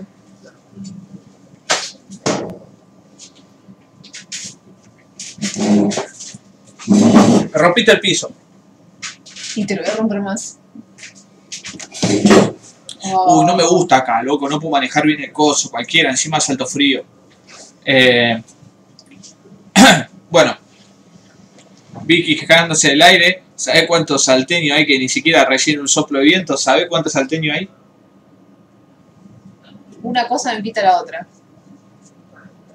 ¿Tenés silla gamer facha? Todavía no, pero me parece que me la voy a comprar. Dije, este, dije, esta Navidad voy a hacer la compra más pelotuda de que se me pueda ocurrir en el- la historia del mundo. ¿Va a ser tu regalo de Navidad? Sí, y me parece que una silla gamer es una que está top 1 de las compras más pelotudas que puedo llegar a hacer. Si vos te compras la silla gamer, ¿te puedo regalar unos auriculares con orejitas? Esos que hacen lucecitas. ¿Para qué? ¿Para payarla? Sí. Puede ser. El país de las últimas cosas, ¿viste? ¿Qué onda, pastor? Bueno, Ay, qué lindo, boludo. esa película, Con razón vos te cae de calor, no te llega nada el frío acá. Pará, estoy confundiendo. Ah, película argenta con guion de Paul Oster. Paul Oster. El otro día vi que Paul Oster tiene una hija que es cantante y los temas son una verga, es increíble eso, tienen que ver, muy bueno. Eh, pues estaba viendo una, una entrevista, le hacían a Paul Oster en un programa que salía ahí en la TV pública y decía, sí, mi hija es una crack, yo de música y después la busqué y era una verga. Eh, ¿Qué les decía la concha a sus madres? No me, no me van a perder. Ah, el, el, acá. Está abajo a la derecha de tu lista, pastor. Muchas muchas gracias. Estoy viejo, gente. Muchas gracias acá a la gente que me hace el aguante. Estos son de los que no saben cuál es la derecha y la izquierda. Está abajo a la derecha de tu lista. No está abajo a la derecha de mi lista. ¿Cuál se supone que es? Capaz que no se refiere a la... El país de las últimas cosas, acá está. No vi qué onda esta, Adere. No, el Roger no la nombra en ningún momento. Eh, lo que sí estuvo hablando en una entrevista con, con Prividera y hablaba más o menos de esta película. Y no sé, Prividera me cae un toque mal, pero al mismo, entiendo, al mismo tiempo me parece como que es re inteligente. Y el primer documental de él no lo vi, pero el, el hijo de la primera desaparecida. Y es como re inteligente, y las películas son sobre eso, y el padre tenía Alzheimer y ahora hizo esta.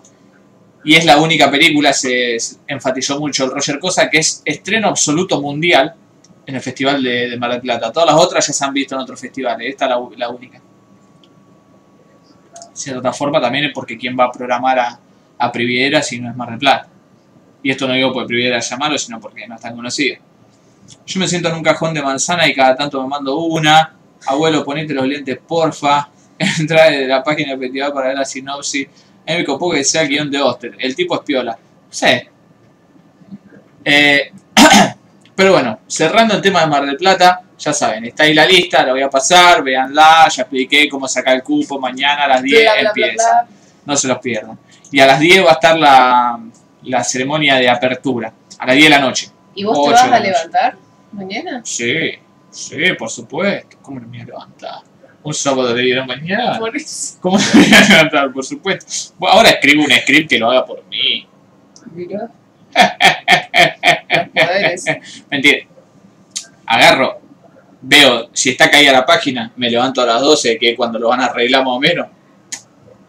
Esto, Ah, vos podés sacarlo durante el resto del día. Yo pensé que tenías una franja horaria, de que bueno, No. eh, este es el momento para sacarlo y si no, ya está. no, pero el tema es que se gastan. Claro. Si llega tarde, olvídate. Miren, yo soy. No soy senior todavía, pero sí soy un programador semi-senior. Este es un mensaje a la comunidad. Y estoy en esta breve experiencia, ¿no? Porque son cuatro años, tampoco que soy el profesional más picante de todos los tiempos. Si mañana a las 10 no se cae la página de, de Mar del Plata, les regalo Twitch Sub para todos. Por ¿Estás más, que esto sea, por más que esto sea YouTube. Eh, No les regalo nada, pero estoy 80% seguro, 85% seguro de que mañana a las 10, y esto no es para tirar de mala onda, ni para mufalo, ni No, nada. pero es. Mañana a las bastante 85 no va a andar la página de Mar del Plata. Pero me levanto a las 12 cuando esté todo más o menos arreglado, o se haya arreglado un quilombo de la concha de su madre, a ver qué está pasando. Y ahí veo qué hago. Uno solo. Uno solo. Ah, ah, Uno solo. Uno que. Eh, pero. Pero bueno, me bajo ahí. No hay duda de que se va a caer. Va a ser como todos los primeros días del festival que sacaban las entradas de golpe, pero mucho peor. Claro, va a ser como el festival analógico, pero online. Es muy bueno ser un sábado a la mañana igual. Lo dijeron bien eso. Pensé lo mismo, es que cuando dije se va a caer. Se cayó YouTube el otro día, no se va a caer la página de Mar del Plata. Boludo, yo pensé que mi celular eh, había dejado de andar y me estaba retriggereando. Tiene el fuego amarillo. Y lo googleé y yo, bueno, ¿qué onda? Porque creo que alguien en el Discord dijo, che, se cayó YouTube. Y posta sabía que iba YouTube. A veces se caen, sí. Es más, se cayó, lo actualizaron y durante un montón de días, desde la aplicación del celular, no podía saltar las publicidades. Eh. Como que no te respondía el botón. Y cuando terminaba de reproducirse la publicidad, se congelaba ahí. Claro. Eso pueden ser por eh, casi siempre por dos cosas. Una, eh, quisieron publicar una versión nueva y rompieron todo, lo cual es muy poco probable porque pierden trillones de trillones de dólares con que esté caído un segundo, así que sería gra- gravísimo que pase eso. O segundo, pues lo están atacando, como le pasa a Facebook siempre. Cada vez que Facebook se cae, no es porque, ay, mira, se mandaron una cagada, es porque lo están atacando. ¿Cómo atacando? Y hay algunos unos chinos ahí dándole furo y fuego a ver si... Hackearlo. Sí. Oh my god. Como una película de los 2000.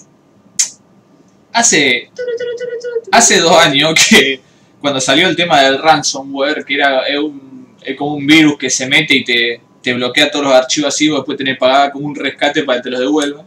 Eh, estaba todo el mundo con eso, de que le había pasado un montón de gente. Sí. Y acá en Argentina también. Había, había empresas, onda aquello, un depósito ahí de carne en, en el centro que le, le entró, le liquidaron todo y así.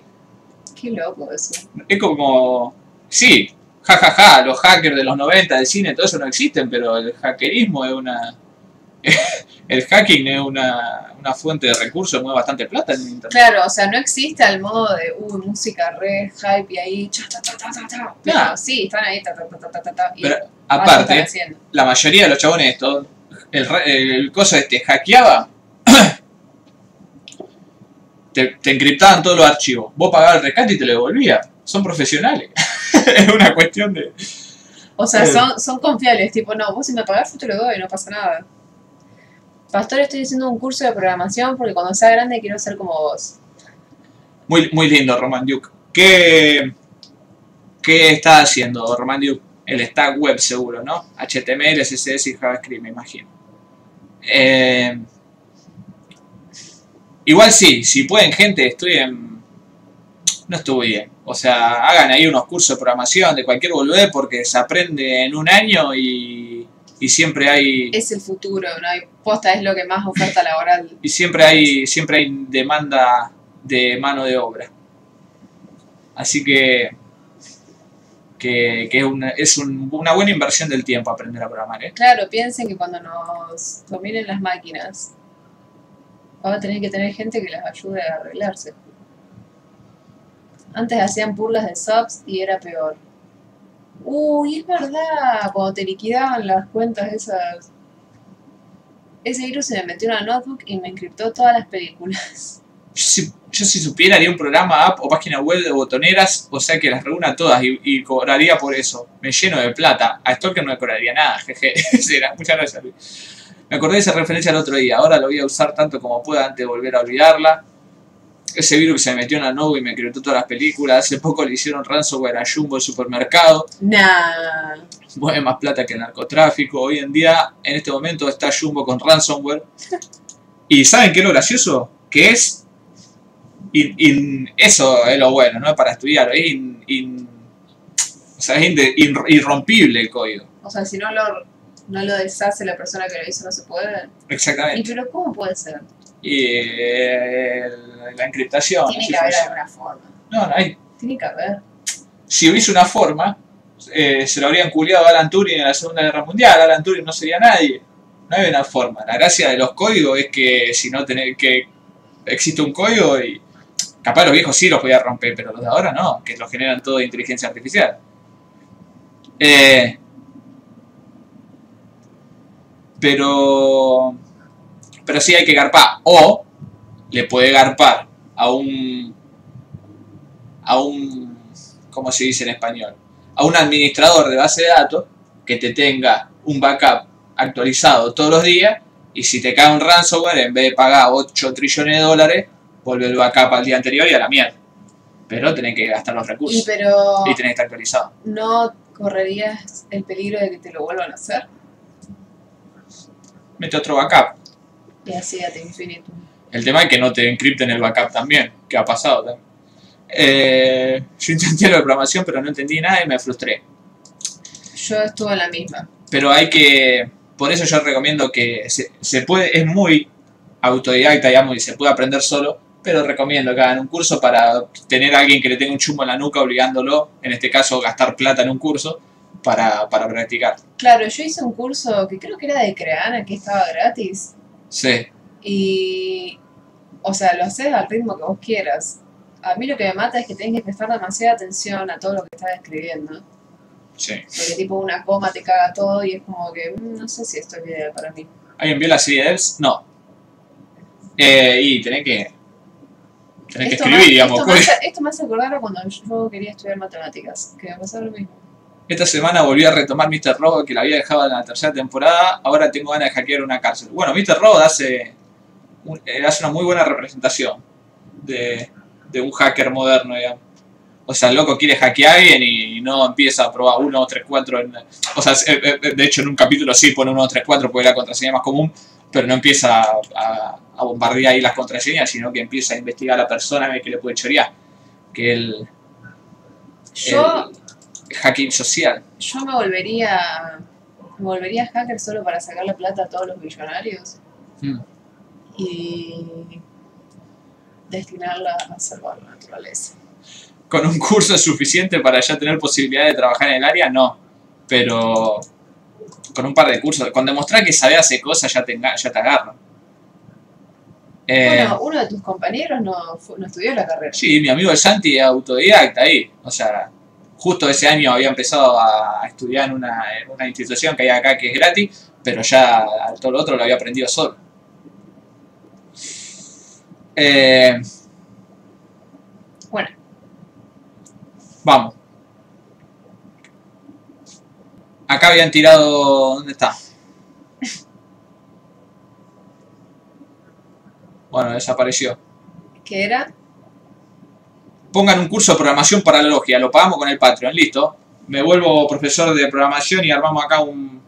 Lo peor es que yo soy bastante malo programando. O sea, aprendí por. a las, a las trompadas. Pero lo armamos, listo. Ahora pongo plata en el eh, armo el Patreon para que pongan plata. Sí, no sé qué onda Ley. Ley, ¿estás ahí? Y por si no dejamos hablar por el ahí. Ley. Está jugando al. al Company of. Estaba muteado. Bueno. Eso es todo. Ley, hablemos de, peli de cine. Ah, pará. Una cosa más. Eh, comentario de la transmisión, Festival Mar del Plata. Programación. Y una cosa más que es necesario decir. Empezó también esta semana lo que se conoce como el Bazofi. El Basofi es el festival de cine, nada más y nada menos que organizado por el amigo de este programa, eh, Fernando Martín Peña, que tiene este festival, que está muy bien, tiene buena, buenas películas y aparte proyecta films que tiene ahí de, de su filmoteca. Y Museo de Malva, esto no. ¿Cómo les va? ¿Por qué Museo de Malva presentación de Basofi? No sé, se ve que lo auspicia. No sé. Acá está, Basofi Online. Eh, ¿Cómo les va? Y este sí es por YouTube. Eh, tiene linda programación, no estuve viendo la... la- la- o sea, estuve viendo que, que tiene... O sea, linda programación me refiero a que tiene varias películas seleccionadas y el loco las presenta y arma todo. Y... Y este sí es por, por YouTube. Así que se suscriben, le dan a la campanita y cada vez que empieza a transmitirse alguna película en el festival, le salta ahí en YouTube y lo pueden ver. Do you cry for me, Argentina? Sí, no sé qué mierda es esto. Bueno, hay que estar atento también a esto, porque antes, hoy, a la mañana, al mediodía, había otra película acá. Así que se ve que cuando transmiten una nueva es reemplazada, no, están, no se quedan todo el tiempo todas. Así que hay que verlas en vivo. Claro, no duermo. O bueno, quedan así cuando termina la programación. En el secundario era capo del Excel. Bueno, eh, el Excel es el programa más útil de la Qué historia. cosa que de- nunca pude aprender a usar el Excel. Nunca entendí qué tipo de películas pasan en el Basofia. Y pasa- no, pasa las películas de Consigue el Loco. Creo que ahora hizo una, un entonque ahí con Oxford, no sé qué mierda está pasando. Y pasa película de tiene él también, como en Filmoteca. Eh, Ah, buena pregunta. yo me volvería hacker para que Angelina Jolie, veinteañera, me dé cabida. Que en paz descanse, querido. La mejor película de los 90. Con Shaggy ahí, con las gafas y la, y la musculosita. Shaggy es el mejor actor de los late 90s. Sí. Los looks, muy buenos. El noviembrín va a continuar a pesar del festival, por supuesto. O sea que mañana hay otra transmisión. Por supuesto. Por supuesto. En el laburo me preguntaron si sabía usar el Excel y dije que sí. Pensaba que era solo escribir y no cuadradito base. El Excel es programación pura, hermano. Bueno. Películas, gentes. ¿Qué estuvieron viendo? Empezaba eh, Voley, que está muy callado. Para si no te dormí. Vamos a esperar que desmutee ahí el micrófono. Está Agustín acá metido en el general. ¿Qué haces Agustín en el general? ¿Qué estás haciendo ahí? Ojo en el general, no haga cagada. Bueno, Ley, ¿qué estuviste Es viendo? jaque, capaz, Agustín. sí, no irá. Hablando con el mismo. Eh, yo vi BPM.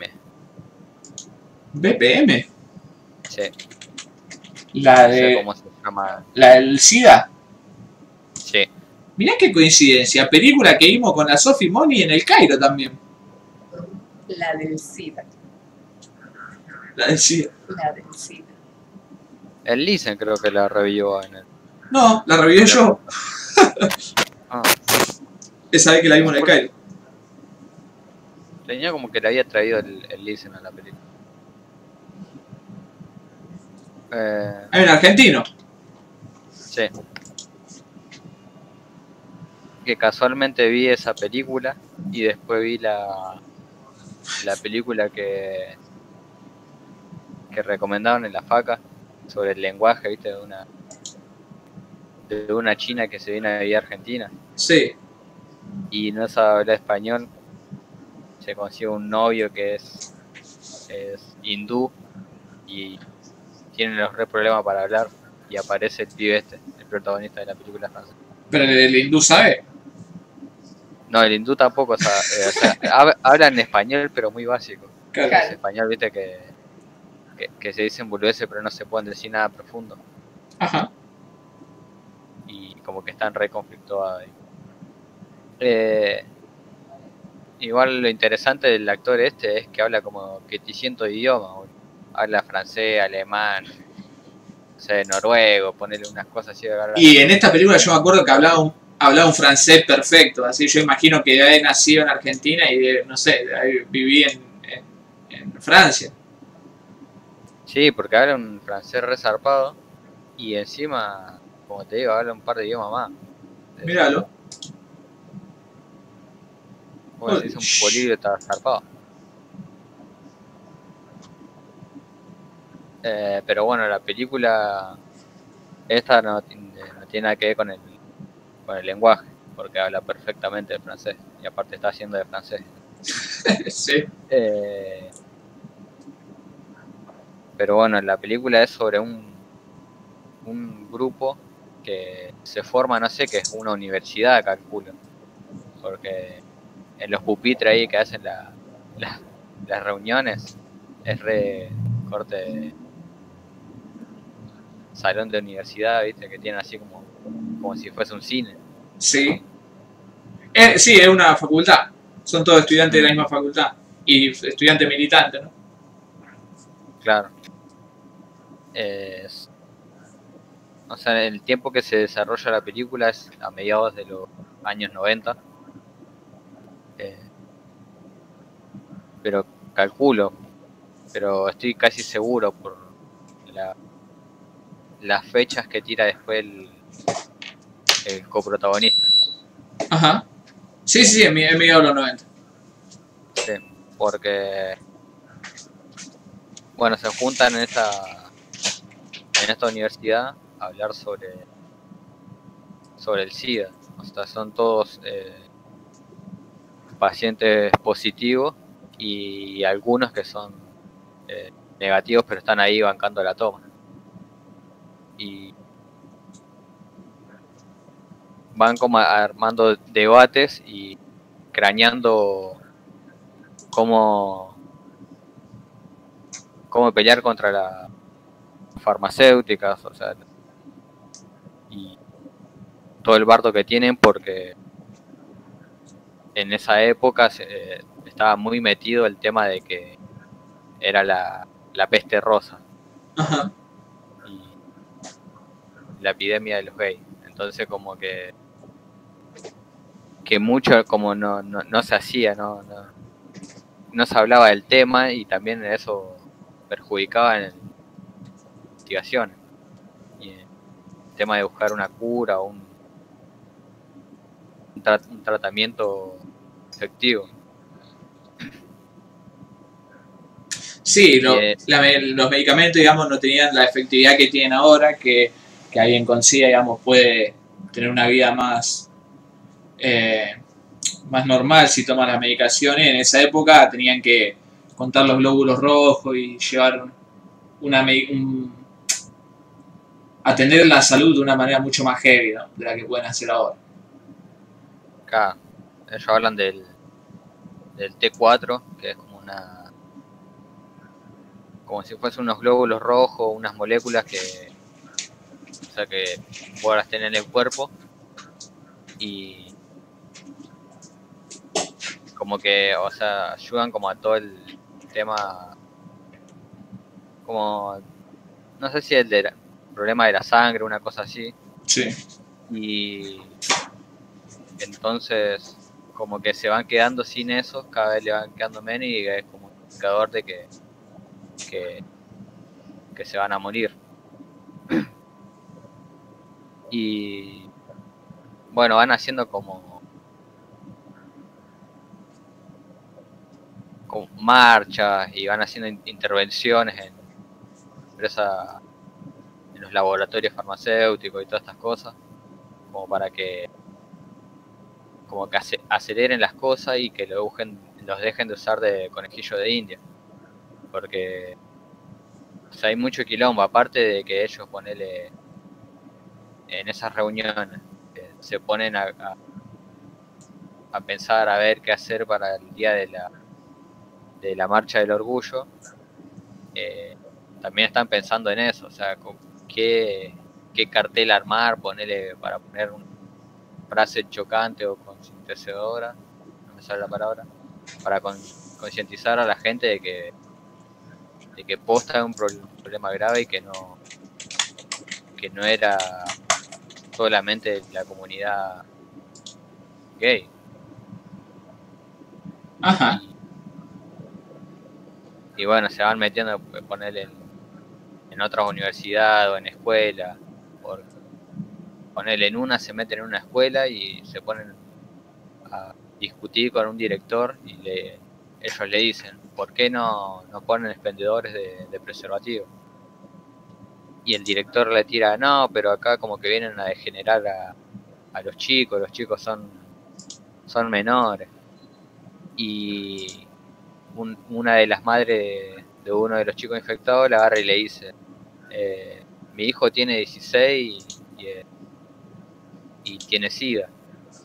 Y agarra y dice, bueno, lo siento mucho por su hijo, pareciendo No hincha bueno, pelota. su hijo, acá no la pelota, tu hijo se lo merece por puto, un poco más que le, que le dice.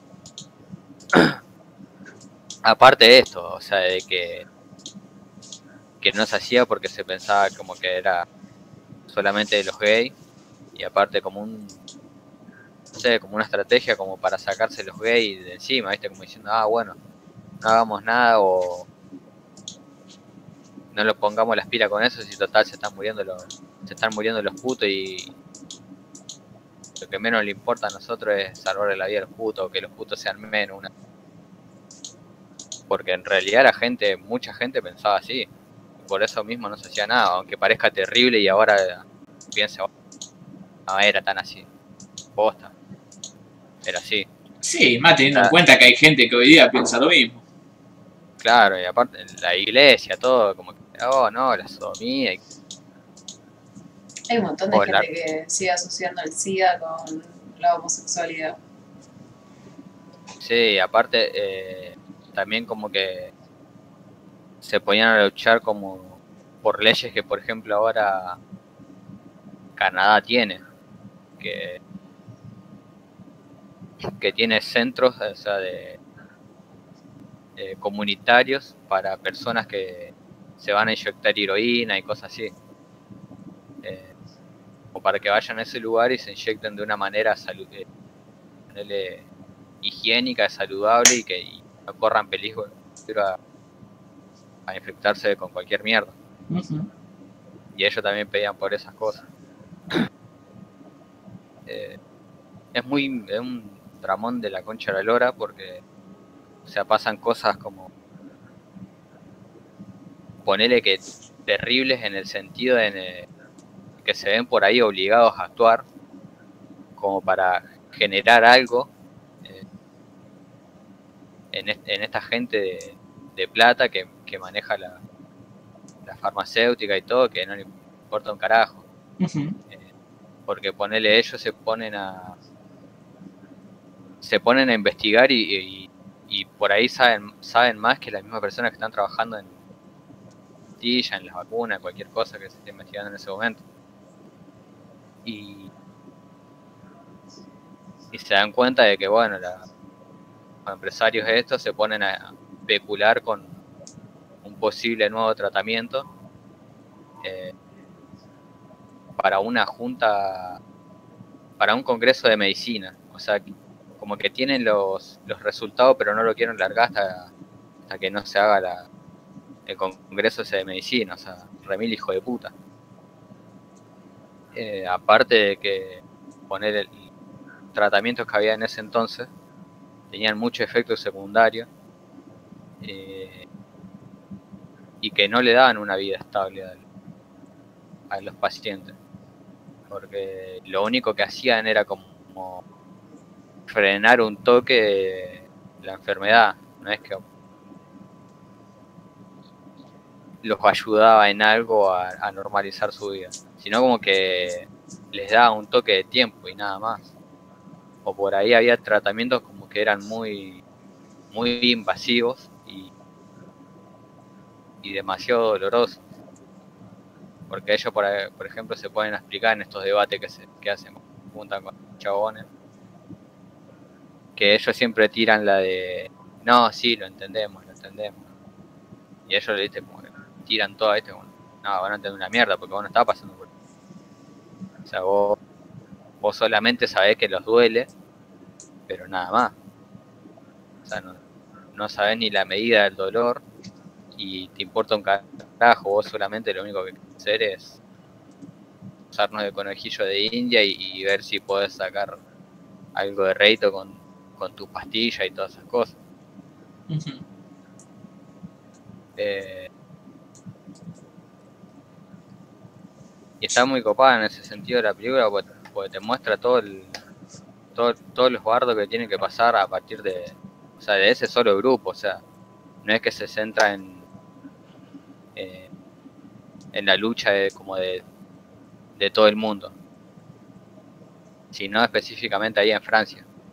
Ah, igual van van mechando así o sea van tirando mira en, en Estados Unidos están haciendo esto en este lado están haciendo lo, lo otro. Y a ver cómo ellos lo podían replicar ahí. Ajá. y también el, el mismo rechazo de ponerle de, de personas de su misma comunidad. No sé, no sé si rechazo, pero sino como un cierto eh, eh, termismo, ¿viste? Así como diciendo, a ver, ¿quién, quién, quién la está sufriendo más? Que es por, por ahí eh, un poco el, el drama que viven entre ellos.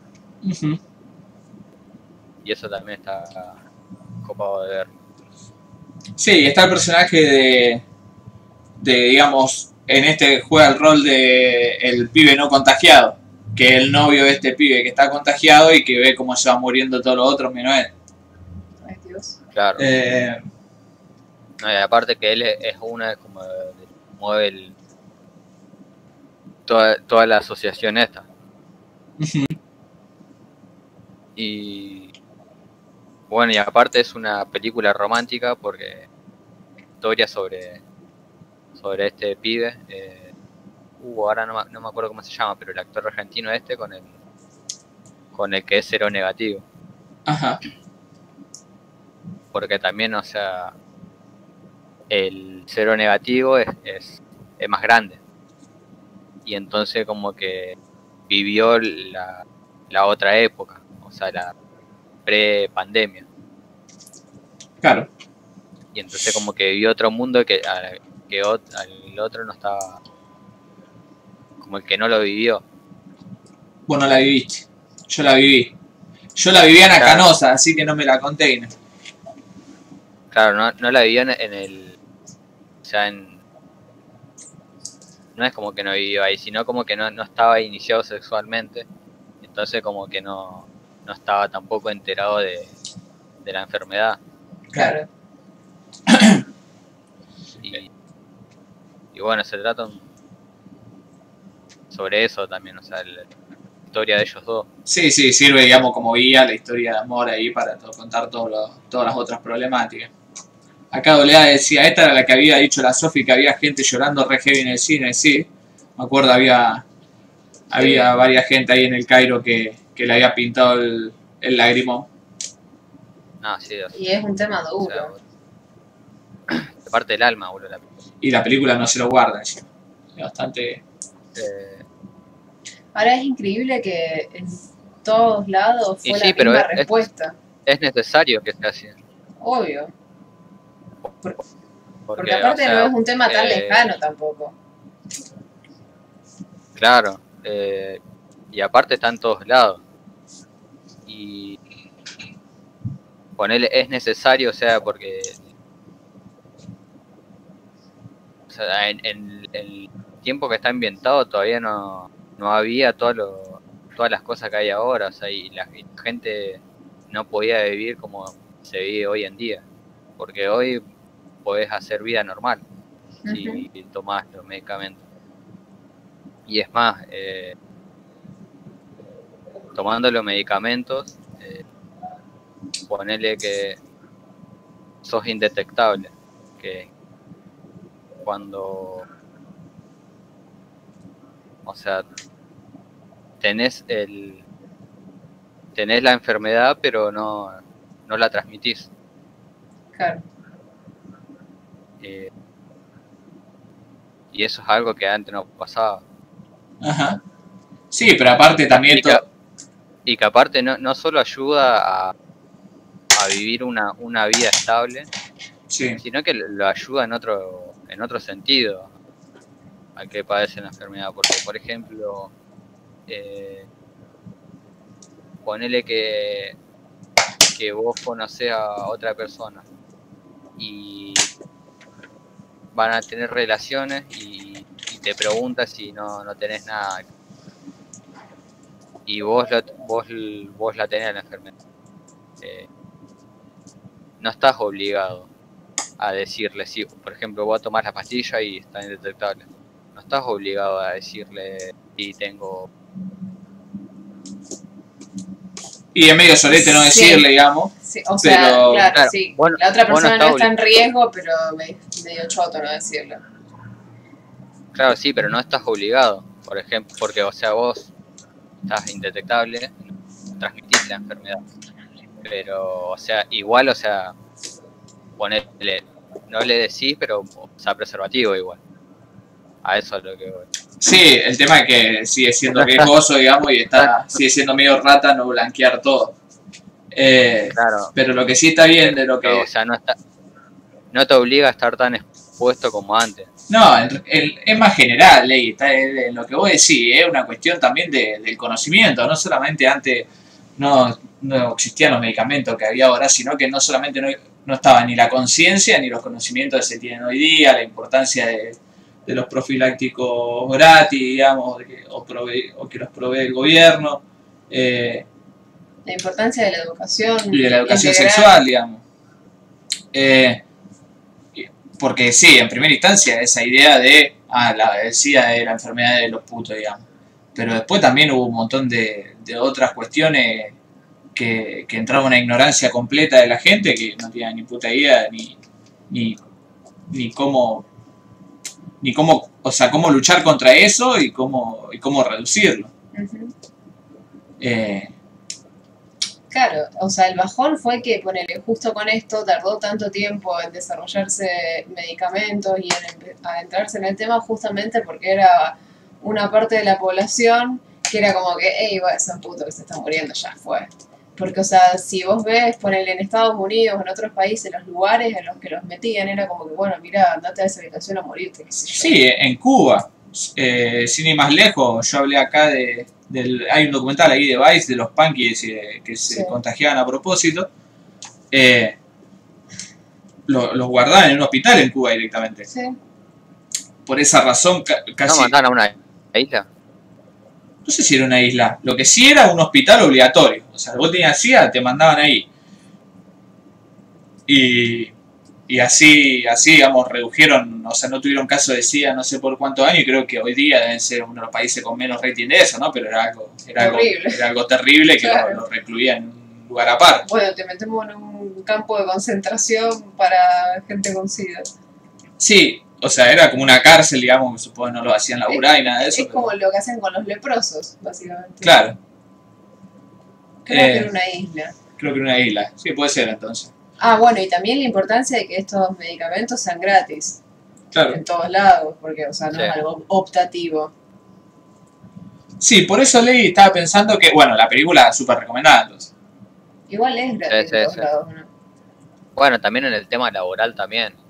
Sí, Ah, sí. eh, que eso antes era todo un mambo. claro, la discriminación no. en general. sí. Que igual no, no, no, No, no no está. están ex- exentos de eso, porque puede haber un hijo de puta que te diga no. No te damos el laburo, no te ponemos blanco porque vos tenés. No, todas estas cuestiones ninguna está resuelta por completo, digamos, pero creo yo que están bastante mejor. Y, y en eso se lo debemos leer. Quería, vamos a hacer como hace Dolina, viste que al final de cada charla le dedican la charla a alguien. Esta review, esta mini charla que hemos tenido sobre 120 batements par minute, se vamos a dedicar a, a todos estos activistas que ejemplifica bien aquí la película. Que, que básicamente lograron lo que se proponían, ¿no? Que no pudieron vivir, lamentablemente, pero que lo han, lo han logrado para la posteridad y para la gente que atravesó su misma situación en un futuro. Y Eh. esperemos que nunca pase esto con ninguna otra enfermedad ni ninguna otra población. Como el coronavirus, ¿eh? Como el coronavirus. Con el tema de Cuba me están empezando a triguear. Eh, porque, Román Diu, querido, ¿No era así? Explique. Explíquese. ¿qué te iba a decir? Y acá Luxan me había bardeado esta película de la China. Le ah, y hacían una corrección, una correcta corrección. Eh, Ah, recordemos que Don Román Duke es peronista, capaz que Perón apoyaba Fidel o algo de eso, entonces por eso se va a decir. Y capaz. Viste que.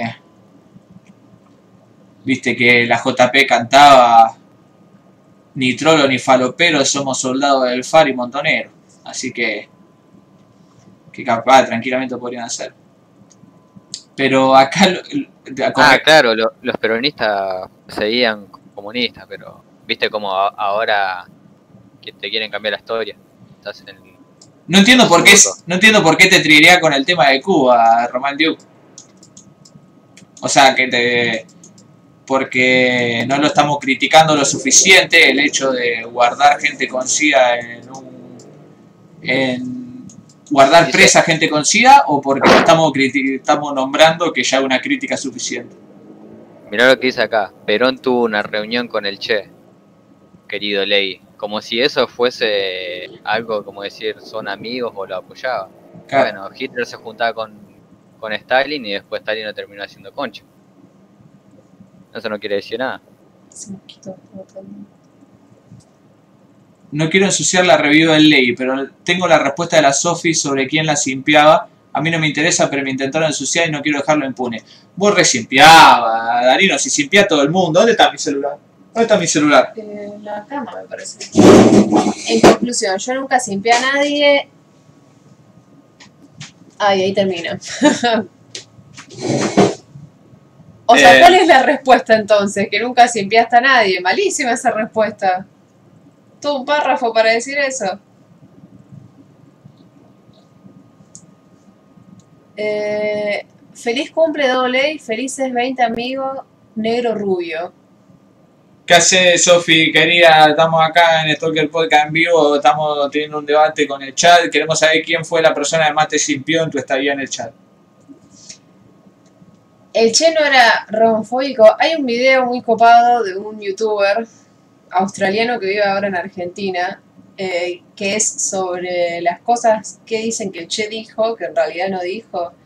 Y ponele, muestra los diarios del Che, que al principio, cuando el chabón recién empieza el viaje, que era re pendejo y salido de una de obra, como que había tirado comentarios homofóbicos, pero después como que tipo creció Ajá. y se dio cuenta, bueno, ya fue de gente. Eh, pero sí es como una frase estúpida que la explotaron un montón. Después no hay otros... No, después tiene una política bastante polémica, que era casi un engaña pichanga burocrático, de que todas las todos los hombres que no fuesen a hacer servicio militar tenían que ir a un campo de concentración, ¿no? O sea, vos no, está bien, vos no vas al, al servicio militar, tenés que ir a laburar. Mm. Eh, pero los gays tenían prohibido ir al ejército. Entonces, no podían, no podían ir a hacer servicio militar por ser gay, por lo tanto tenían que ir sí o sí a, hacer, a, a laburar. Por eso está la idea de los campos de concentración para los gays, ¿no? Que se habla como si fuese, no sé, un Auschwitz de, de- Claro, ahí te... Campo de concentración. eh, como si fuese, lo ponen así y en la boca de un yankee, por ejemplo, suena como que era un Auschwitz de gay que lo liquidaban a todos. Como están haciendo ahora con los latinos. Claro. Y, y no, era, eran, eran los campos a lo que mandaban a la gente que no iba a hacer servicio militar, digamos. Pero bueno, tiene esa, esa de... A ver. eh, creo que Jimmy Carter, que debe ser... No sé, pero, o sea, los yankees no permitieron los gays en el ejército hasta, no sé, creo que finales de los 80, por ahí también. Así que ni- no, no, es, es ridículo que los yankees le critiquen eso a Cuba. Y eso todavía sigue siendo... Ah, o, sea, sí. o sea, los Están permiten, pero como que... Jimmy Carter tiene carácter. Que no digan. Eh, Claro, no da lugar más, más o sea, de masculinidad tóxica que el ejército. pero bueno, también es cierto. Roman Duke dice que hablemos de películas, no sé qué, que dejemos el discurso político afuera. Yo, eh. Roman Duke, te voy a decir una cosa. Este podcast es mío y yo voy a hablar de lo que poronga se me cante. No me va a decir vos lo que tengo que hablar. Y, y otra cosa, si a vos no te gusta que pensemos distinto, eh, allá vos. Igual me parece que se, refería a que yo le dije, lo- le pregunté lo de Cuba, si la estábamos bombardeando tanto o no, y no quiso contestar eso. Eh, para mí igual Ley no quiso contestar eso, no porque esto de hablemos de película, no de, de política, sino porque no le da la pera, se cagó, ¿me entendés? Lee lo que dije. Decí, Román Diego, ¿qué tenés en contra de la gente con SIDA? ¿Los querés mandar a un hospital?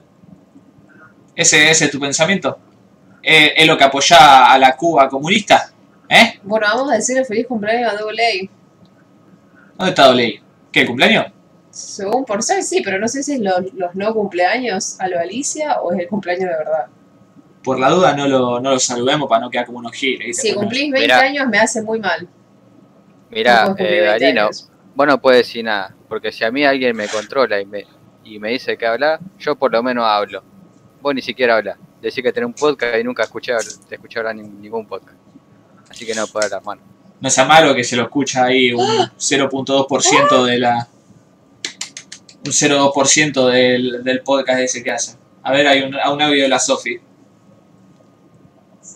Escúchame, primero quiero estar segura de qué significa simpiar, porque, nada, a ver, eh, quiero el significado exacto y yo les contesto.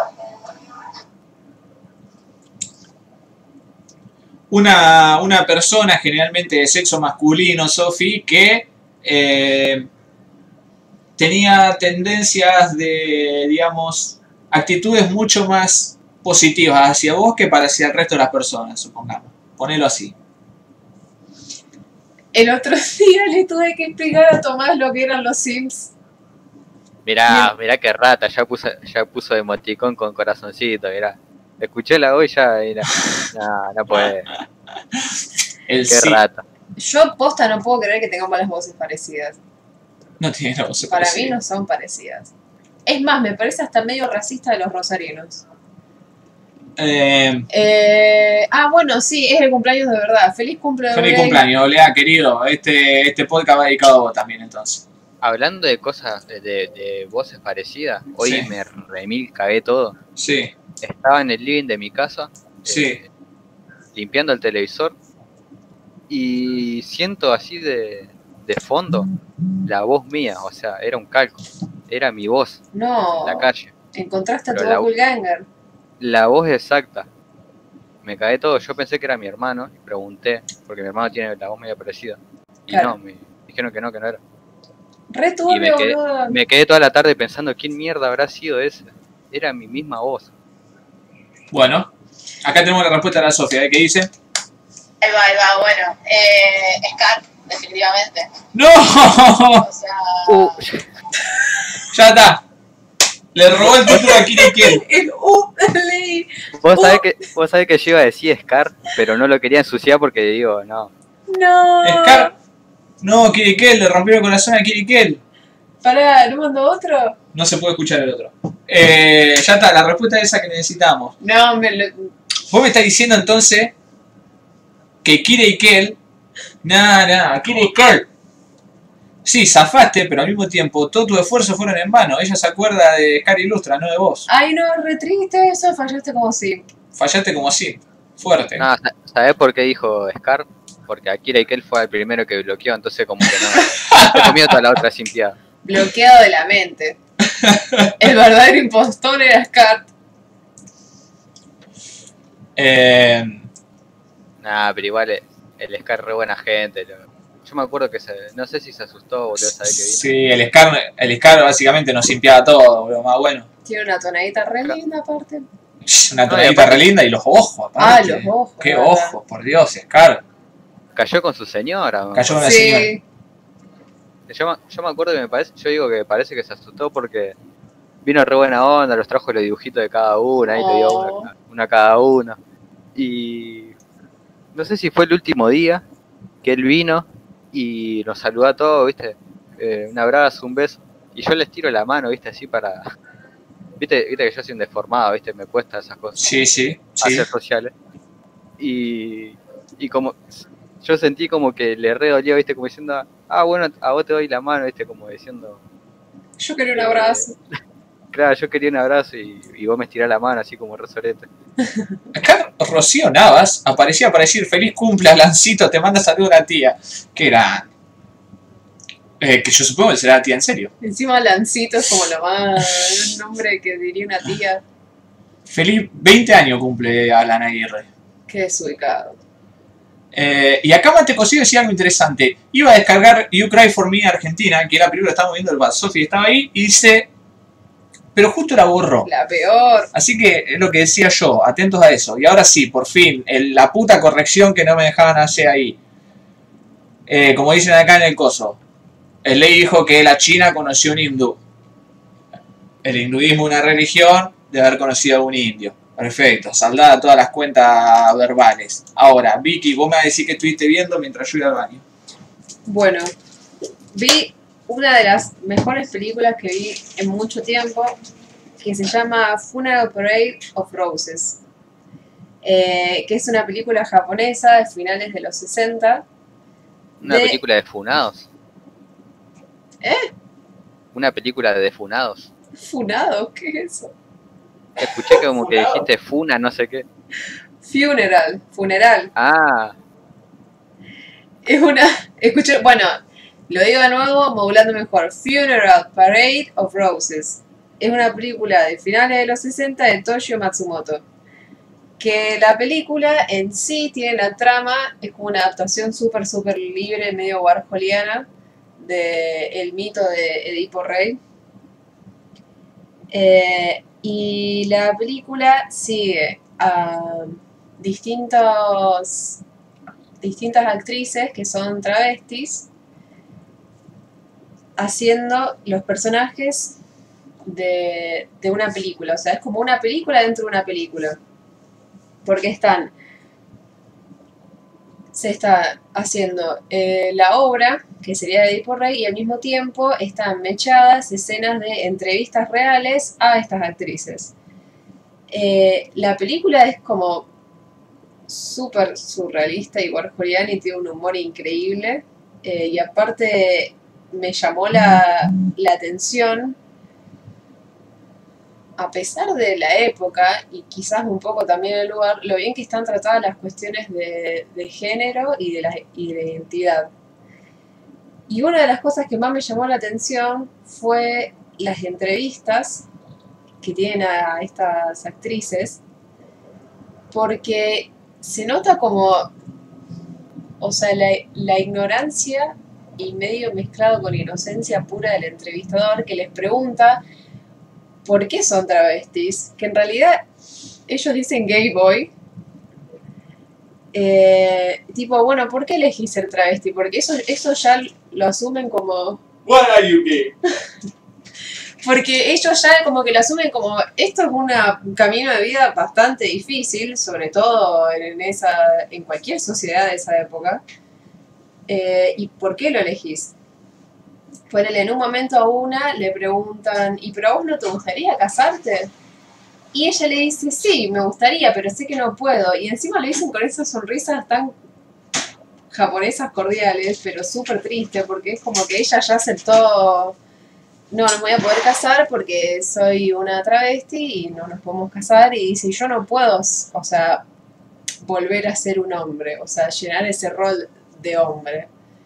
Eh, y bueno, también están las típicas preguntas de, bueno, pero vos, ¿qué onda? ¿Te gustan los chabones? ¿Te siguen gustando las minas? ¿Te gustan las minas?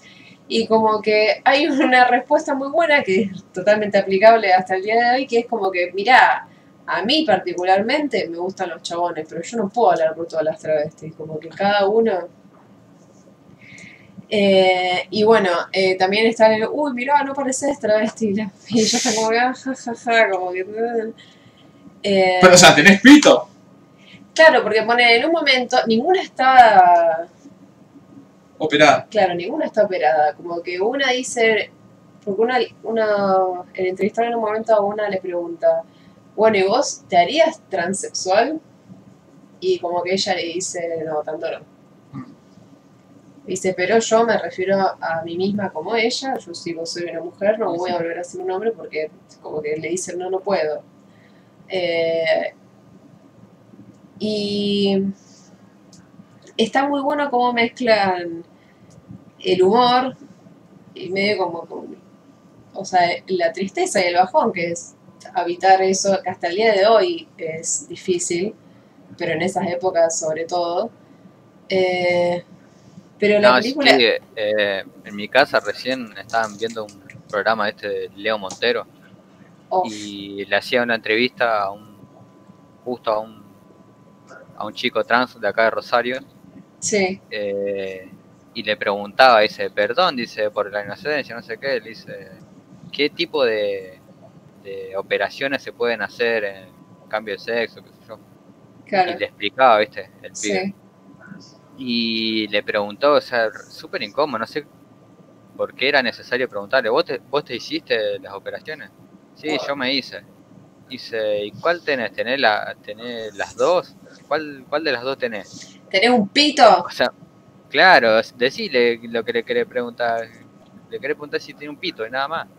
Por Dios. incómodo. Bueno, en el otro documental que yo hablé hace bastante, que también hablaba sobre eh, toda la representación trans en la televisión y en las películas, también decían, y cualquier persona trans te dice, eh, basta por Dios con la obsesión por los genitales. O sea, vos no vas preguntándole a la gente, cis, ¿qué tenés en los pantalones? Como se llama Funeral Parade of Roses. Sí. Eh, y bueno, la película tiene un montón de elementos super camp, muy graciosos. Ajá. Eh, aparte está bueno, bueno, tiene un final que es como re what the fuck, que está muy bien hecho. Eh, y tiene imágenes que son hermosas. Hay un personaje que es muy gracioso, o sea, porque también te muestra como la cultura de finales de los 60 en Japón, cuando había pegado como todo el mambo así, Beatle qué sé yo. Eh, Mambo occidental. Claro, ponele, se ve mucho con la ropa, con el maquillaje, la música y bueno, la escena esa de, esa, de ellas tres en el baño es fantástica. Eh, No te distraigas. sí, ya perdí el train of thought. Es muy gracioso. O sea, es Un personaje muy gracioso. hay un personaje muy gracioso que se llama Guevara Ajá. y tiene una barba falsa, ese. Never forget. Veo come mazo. Y es como que todo el tiempo se está tocando la barba para que no se le caiga, porque se ve que es como parte de su personaje así de chabón underground. Y otro de los temas que toca, aparte de- del tema de la sexualidad, el género, es el tema de las drogas y el tabú que hay en Japón con el consumo de drogas. Porque ponele el burdel en el que trabaja la protagonista en la parte de la historia que es como la película, eh, trafican drogas y en un momento te muestran las cajitas en las que trafican y yo digo, bueno, 60, ¿qué será? Ácido, alguna pastilla, qué sé yo. No, era faso. Te muestran una escena en la que están todos re del orto, bailando música, la música que tiene la película es fantástica aparte. Eh, y yo pensaba, ¿qué onda? O sea, era un ultrafaso en esa época. Hay que ver qué Eh, tipo de falso es. Y bueno, también te muestra un poco como el tema tabú que hay eh, en Japón con, con el tema de las drogas. Eh, y un poco como el tabú con, con todo. Lo único bueno es que lo que a mí me gustó es que ponele, en ningún momento de la película ella se las trata tipo mal, o no hay ningún personaje que le diga, "Eh, es un chabón, como que... En ese sentido está muy bueno, como que en ningún momento se cuestiona eh, las identidades. Sí, yo No. igual calculo que lo- los ponjas son bastante eh, hijo de puta por dentro. O sea, viste que en el mambo ese de que vos decís, bueno, voy caminando por, por Japón y tenés una pollera cortita y nadie te va a decir trola, o nadie te va a mirar raro, nadie se da vuelta a mirarte así, mirada Mm. ahí, jugadora. Pero yo pienso que los japoneses igual son bastante conservadores bastante hijo de puta. Pero Sí. como son tan correctos ellos, eh, no, no te lo van a decir. Sí, aparte es bastante raro eh, ciertas hipocresías, porque ponele el tema de, del travestirse está como súper normalizado ya. Ajá. O sea, se ven en anime, se ven en películas, se ven un montón de cosas, eh, mucho, pero no sé qué tan aceptado lo tienen cuando son tipo personas eh, viviendo su vida. Claro. Por el tema ese de, bueno, esa falsa cordialidad que tienen, eh, porque ponele, las minas decían, sí, eh, mi vida es una mierda, jaja, mientras tenía una sonrisa. Eh, Por ejemplo, en un video que hace Naka, eh, de Japatonic, Sí. Que va a una, a una fiesta de que hacen, viste, así todo espectáculo artístico así de sobre transexual y todo, travestis, sí, y enfoca a un chabón que es un hombre grande y tiene una bikini así, esa, viste, es noventosa, esas que son tiro largo, sí.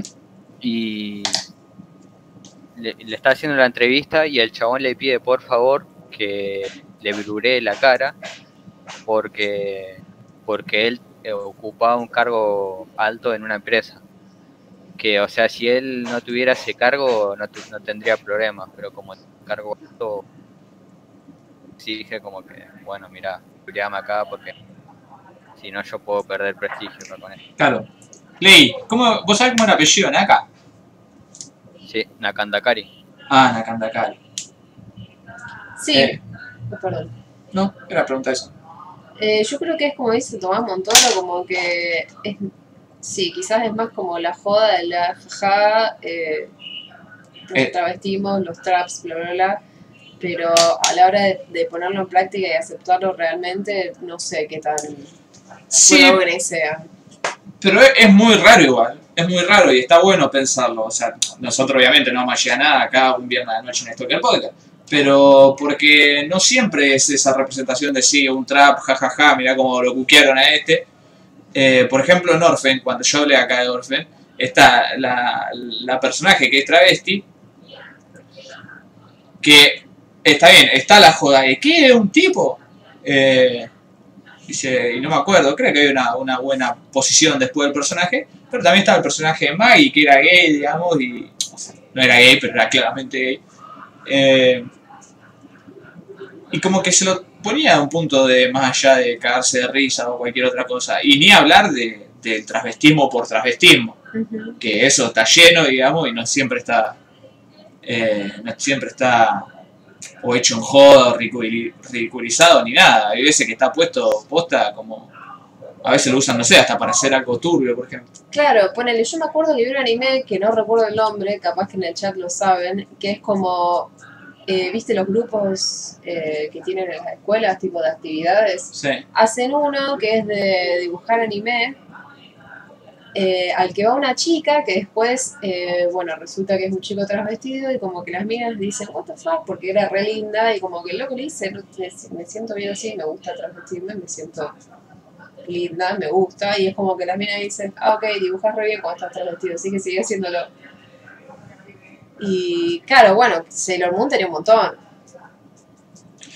Quizás transvestido para el otro lado. Sakura Car Captor, recordemos ahí el, el chabón ese polemiquísimo cuando se fifaba el hermano de Sakura, dejate joder, hermano.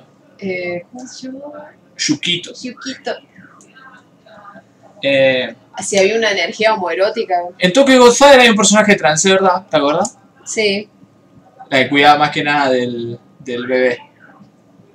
Eh, Sí, por eso, o sea, hay instancias de personajes que no están ridiculizados y que no y que su transvestismo no es un chiste, ajá. sino como algo más eh, del personaje.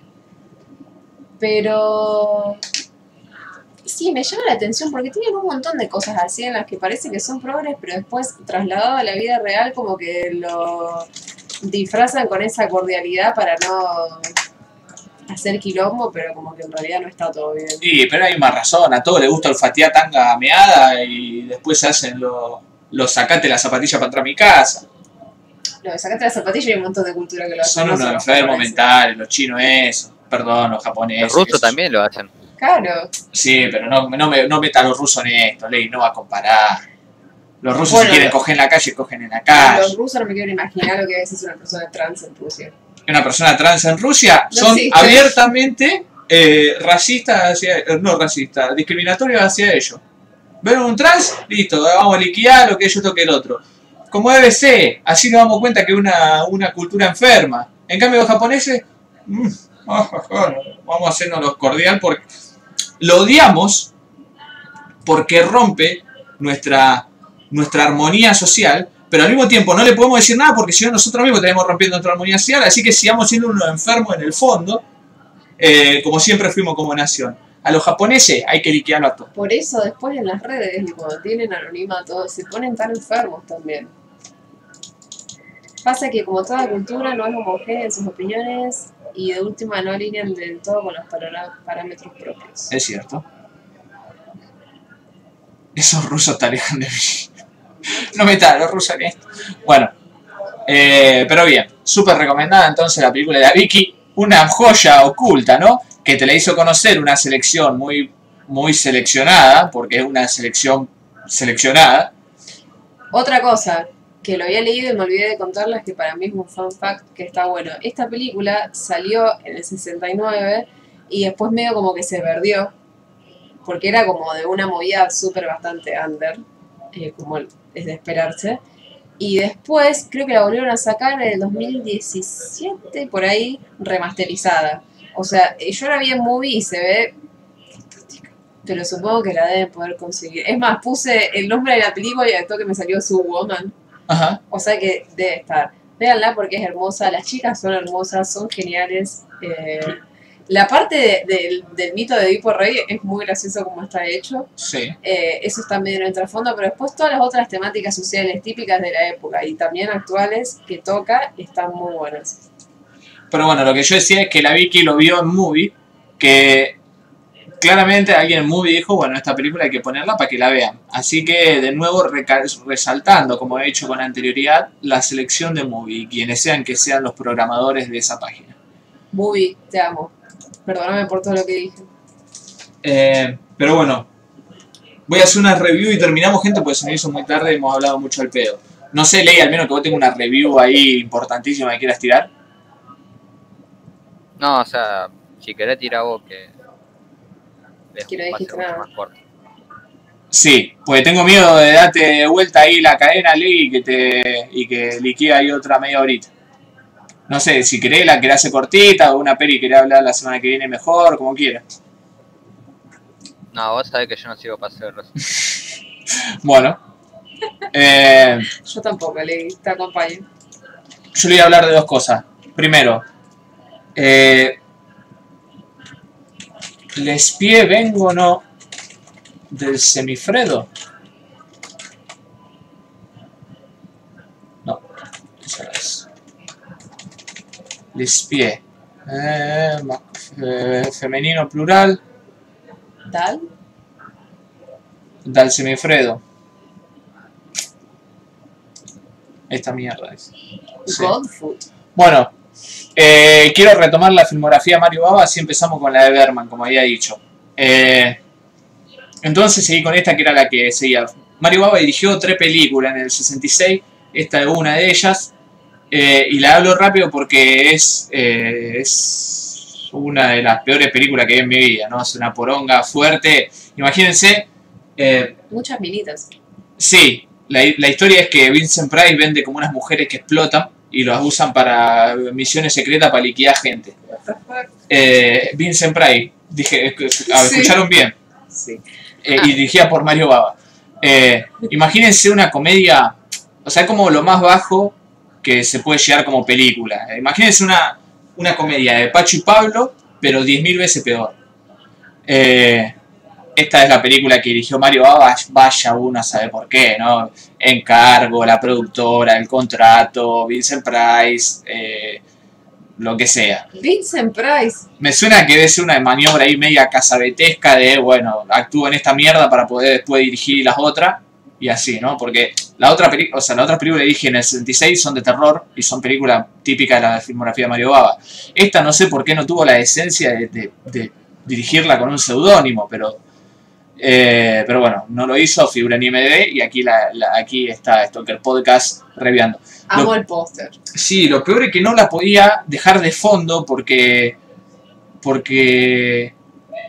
eh, tenía el doblaje ruso encima, Uh, así que me tapaba el inglés y tenía que estar leyendo subtítulos. Así me tuve que fumar la hora y veinte, que decir una hora y veinte.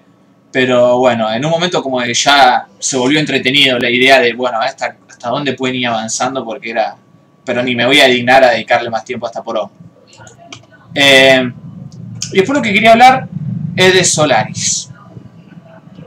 Había prometido de que, como terminé el libro de Stanislaw Lem, eh, que iba a rever las películas y que iba a hacer como una review de, de- de las tres cosas, ¿no? Eh, y he encontrado, he encontrado algunas cosas interesantes, tal vez le podría interesar la logia acá. La primera, que, la primera cosa que encontré fue que Solaris me parece... eh, o sea, yo Solaris no la veía desde, no sé, debe hacer 5 años que no veía Solari. Y Desde cemento. de cemento, yo, yo cuando cerró cemento no vi más a Solari. Eh, porque nunca fue, digamos, mis tres favoritas del Tarco son eh, Nostalgia, Stalker y Cercalo, y las he, visto, las he visto repetidamente a lo largo de estos años, a las tres, pero Solari como nunca tuve la, la idea de volver a verlo. Por eso dije, bueno, ya que he revisto todas las otras, vamos a rever Solari, que pobrecita que me queda ahí, con la oportunidad que me había brindado el libro. Eh, el libro me gustó, me gustó mucho el libro, está muy, muy bien. Eh, ah, iba a hacer otra cosa, iba a leer también de Escupir en el Tiempo, todo lo que hablase, Escupir en el Viento, perdón, todo lo que hablase el Tarco al respecto. Muy bueno escupir en el tiempo. Eh, sí, sí, no, pero es escupir en el viento, como hace escupir en el tiempo. Jaja. Eh, y. Porque yo recuerdo al Tarco diciendo que eh, la idea con Solaris era descartar toda la, toda la ciencia ficción y dejar los conceptos ahí siempre filosóficos, ¿no? que, se, que se utiliza ciencia ficción como excusa para. Eh, lo compuse en inglés o pues no sé. O sea, la ciencia ficción normalmente se, Se, Se- utiliza como vehículo. Claro, se Para- utiliza como vehículo para tratar otras cosas. Una de las críticas principales de la ciencia ficción como género, las críticas serias, ¿no? Siempre ha sido, y que Tarkovsky también la, también la comparte, y yo también, también por otro lado, es la idea de la ciencia ficción como pleno... eh, eh, como una especie de futurismo pedorro, ¿no? De, bueno, mira, te pongo un televisor aplanado acá, sí, en el futuro seguro va a ser, entonces como hay un montón de boludeces de la ciencia ficción que se hacía para ver cómo iba a ser el futuro. Una especie de premonición que, que es cierto, eso a nivel cultural y artístico no tiene, no tiene nada. Sí, y hay un montón de gente que critica cuando las obras tienen cuando le dicen demasiada ciencia ficción dura, cuando están como 20 páginas escribiéndote un cohete. por ejemplo. Claro. Eh, y que en eso, qué sé yo, en última instancia, no estaría mal si uno quiere realmente hacer ciencia, digamos, proponer una especie de teoría, si uno, aunque también es cierto que si uno quiere plantear una idea de un cohete, lo va a hacer en un paper y no en un, no sé, un cuento. Eh, entonces Tarkovsky quería como estripear a Solaris de todo eso y lo hace muy bien. Porque lo peor del libro, es cierto, que son eh, capítulos larguísimos encima de Stanislaw Lem contando, por ejemplo, qué sé yo, como el protagonista principal, que es Kelvin.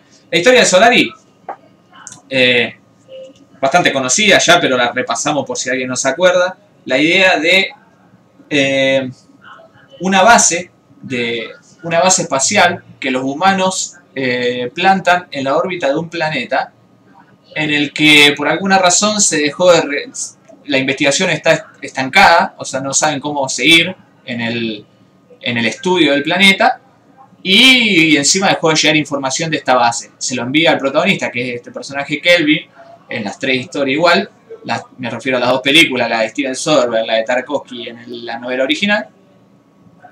Y cuando llega ahí descubre que el único científico que él conocía, que era más o menos amigo de él, y que, y que era por lo que había habido ahí, que le había llegado información de él, se suicidó, y que los otros dos que están, están medio en cualquiera, y al toque se salta la chafi de que eh, después de estar un tiempo en la base, como que llegan visitantes a la, base espacial.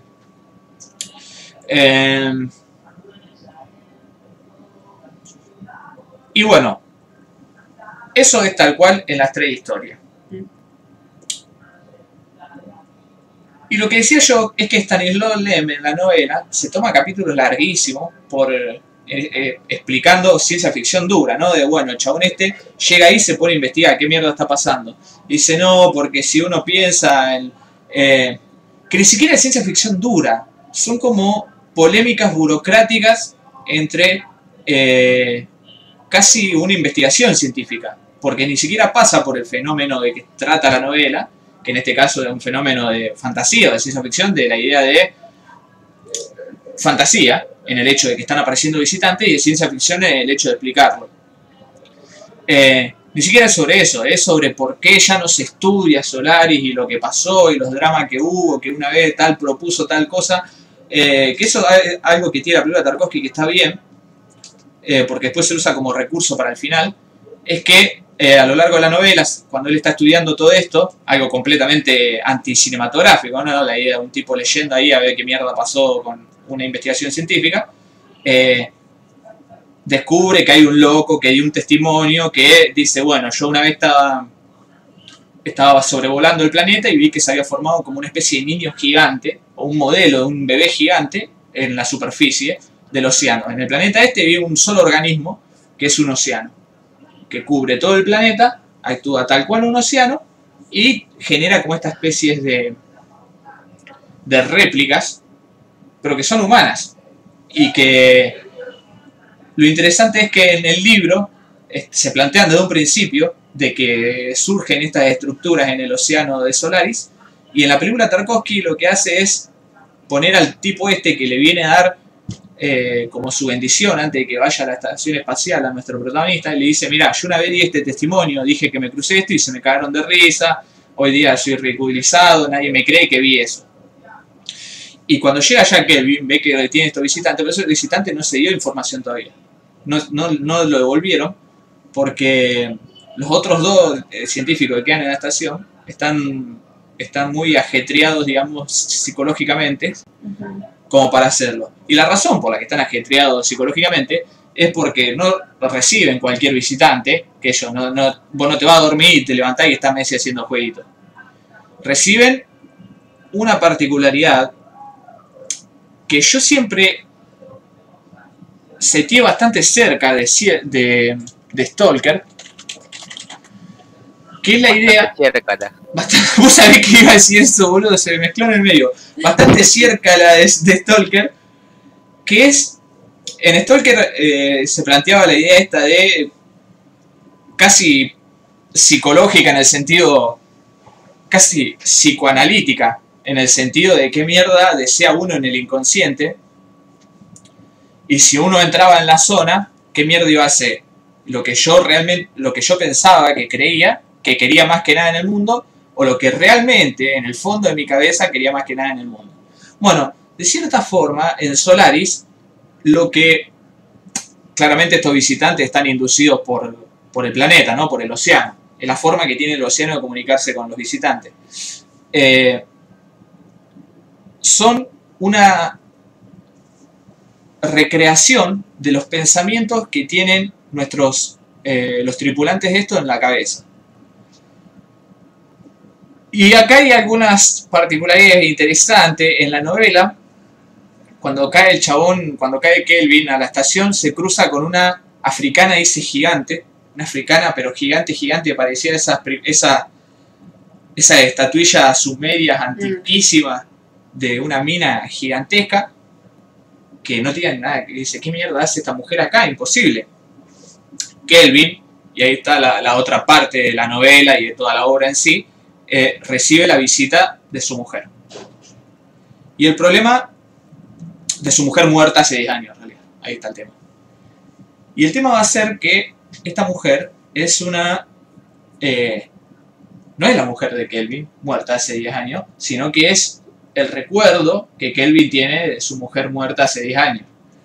Como ellos se separaron justo antes de que ella muera, el personaje que él genera es una versión bastante conflictiva con el mismo anterior.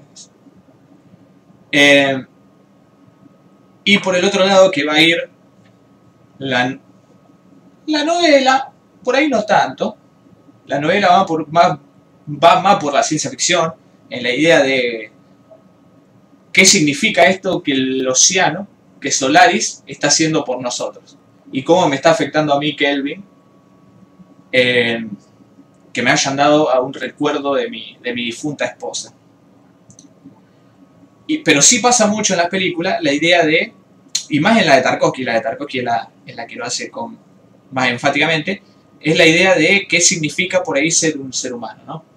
Porque a medida que avanza eh, la historia, esta imagen que se creó de esta, de esta mujer se va a ir humanizando.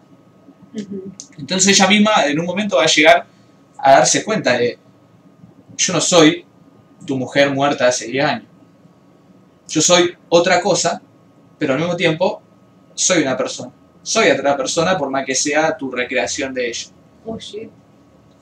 Y eso es algo que a mí siempre me ha interesado, ¿no? Yo no soy la misma persona que era, qué sé yo, antes que se muera el laucho, por ejemplo. Que, qué sé yo, la muerte de un perro no es lo más eh, significativo de la vida de una persona, o puede ser, que yo no soy el mismo antes que salga campeón central por el 2018.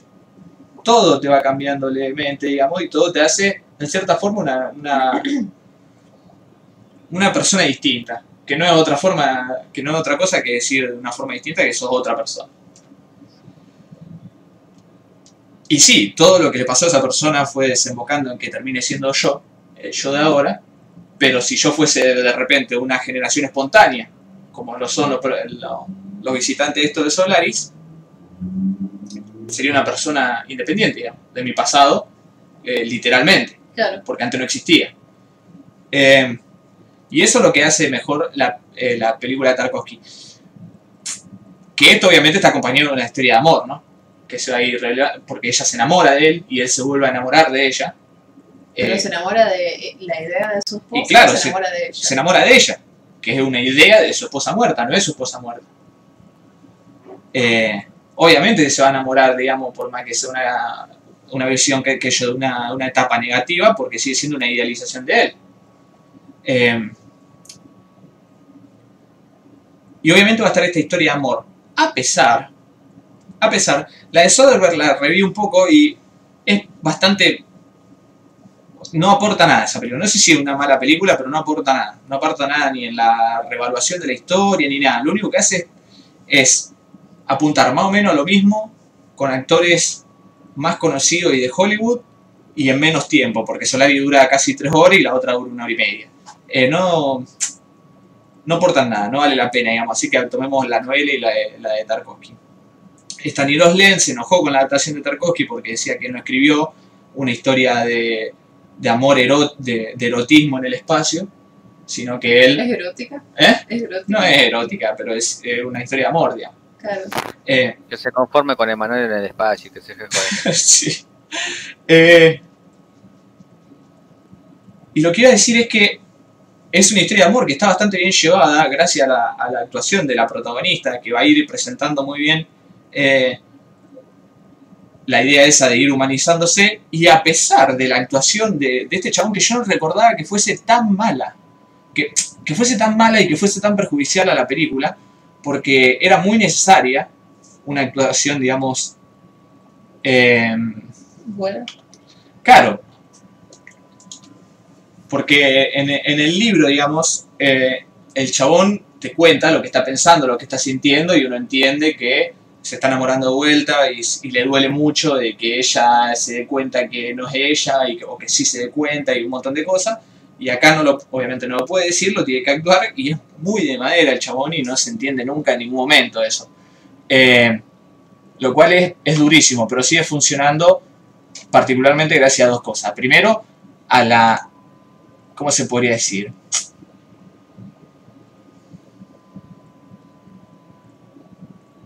No sabría. A la... ¿Cómo se dice?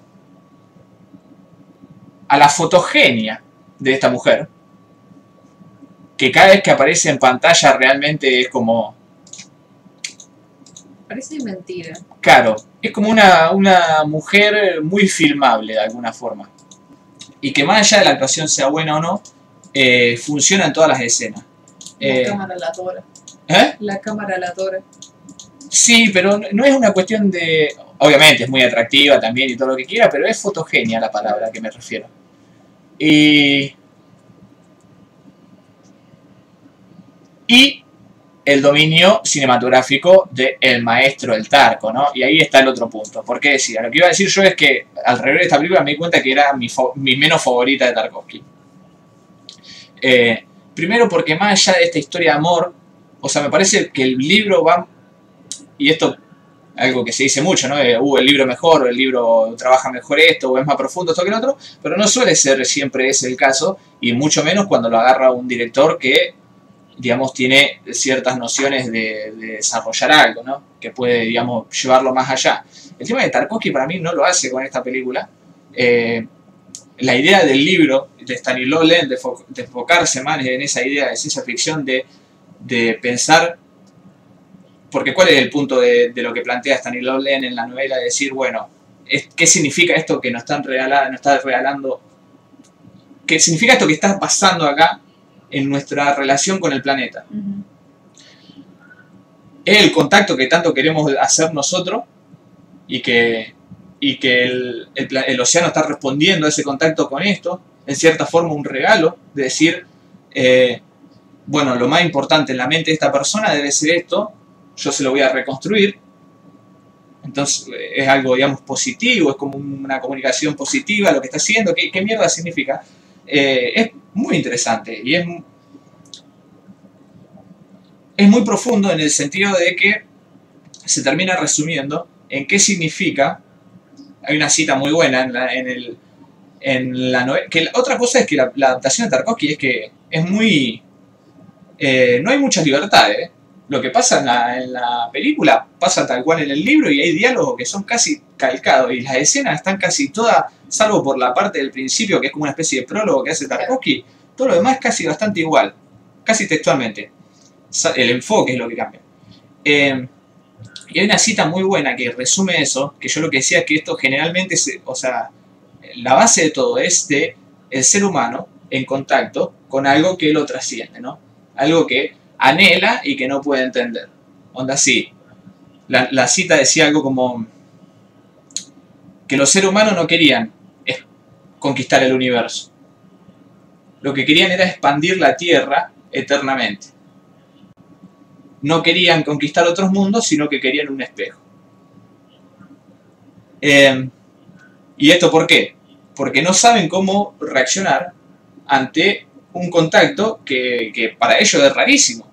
O sea, no, no vino, qué sé yo, en encuentros cercanos del tercer tipo, se bajan los cosos y le hacen con la musiquita, uh, la música, el, coso, el, el- Sí. el lenguaje universal, alto Sí, contacto, sí, lo que sea.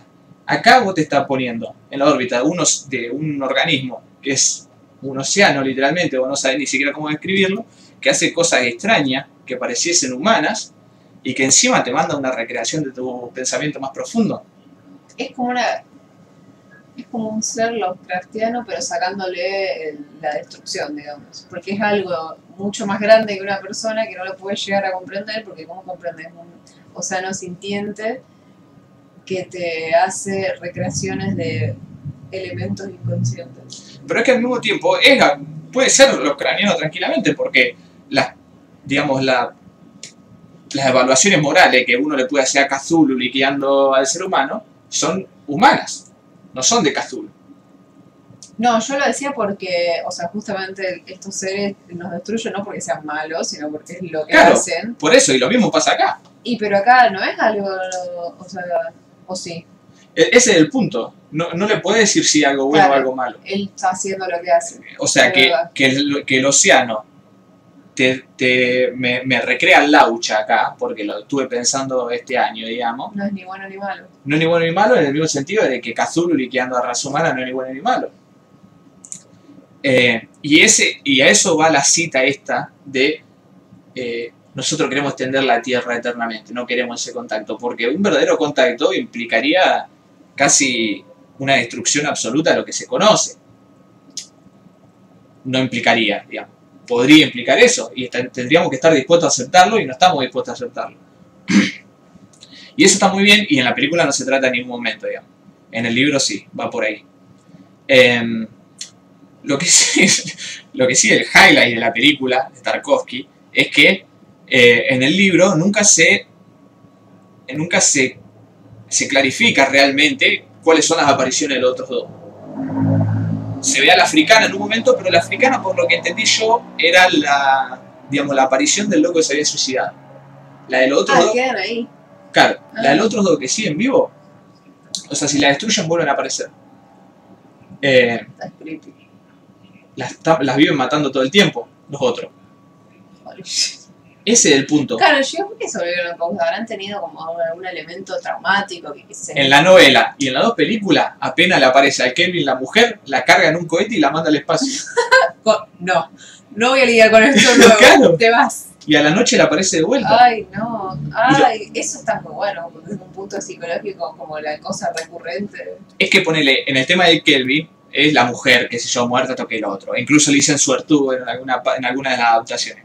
Eh, pero los otros dos, la idea de que nunca se, se eh, especifique qué mierda les aparece y que lo estén constantemente matando, y que, y que aparte estén en, mucha, en, en- en peores condiciones psicológicamente de Kelvin, Es aterrador. es aterrador. Y Tarkovsky mete. la- cuando le va a tocar la puerta a Sartorio en la primera, en la primera apenas llega a la nave de Kelvin, y le dice, tal cual en el libro, bueno, pero que es afuera, no entre, que yo voy a salir. Listo. Sale toque el otro, en el libro, Kelvin ve como que el chabón quiere mantener la puerta cerrada y alguien del otro lado se la quiere abrir. Eh, en la primera Tarkovsky le abre la puerta y sale corriendo un enano en pelota. es muy bueno. Es muy bueno eso.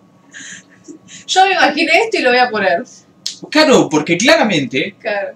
las apariciones de, de los otros dos científicos no son tan inocentes o buenaventuradas como una esposa muerta. Claro. Te está generando algo que vos tenías en la mente, eh, lo más profundo de tu mente, que puede ser algo, eh, es más, se implica varias veces, creo que en, en la, en la otra adaptación y me parece en el libro también, de, de que hay un niño por ahí dando vueltas.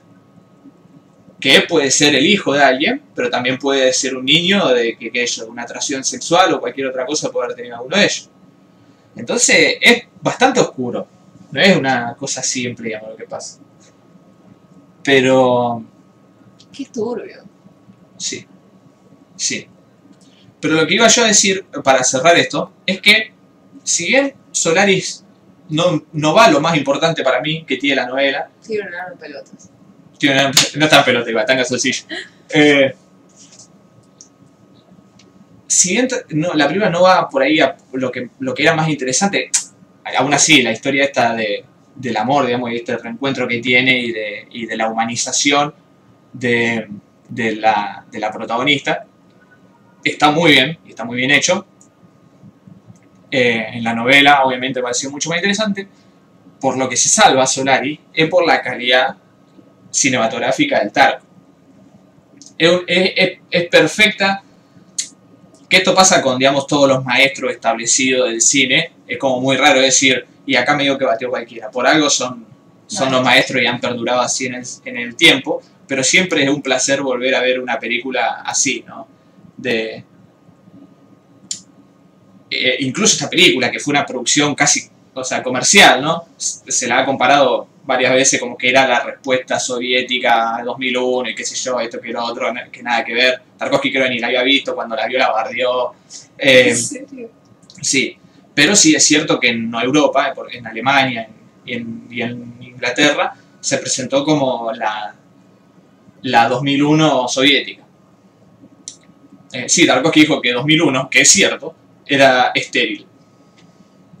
Y es verdad, 2001 plantea una idea... eh, eh, bueno, no vamos a hablar de 2001 Sí, ahora, ya. pero plantea como una idea de ciencia ficción adaptada al, al, al cine, sí, con, con una técnica perfecta y lo que vos quieras, pero que no dice nada, que no diga, no sé, nada, el, 10 páginas del libro. Eh, y acá, no sé, es, es genial ver la película en, en general. De, por ejemplo, yo me guardé acá el cuadro este de Peter Vorgel, el viejo, que era un cuadro que, que Tarkovsky usó mucho, digamos, y que, y que usaba mucho también de inspiración, por eso ponía en las películas. Tienen galguitos. Y es muy bueno que en, en los pasajes de, humina- de- de humanización de la protagonista, eh, dejen de pasar por Kelvin ya y pase, por ejemplo, el hecho de apreciar una obra de arte. En el momento en que la mina empieza a apreciar una obra de arte y que nosotros la vemos conmoverse con una obra de arte, al, el, el acto siguiente que comete es uno de los hechos más humanos que puede haber. Eh, y, y eso me parece una genialidad porque salió de Tarkovsky y lo pensó él y, Y, y nada, los maestros son los maestros. Pero bueno, esa es mi review de las tres. Bueno, la de Soderbergh, no sé qué decirlo, no tengo nada positivo que al mismo tiempo no tengo nada negativo que al mismo tiempo puede ser algo negativo para decir de la de.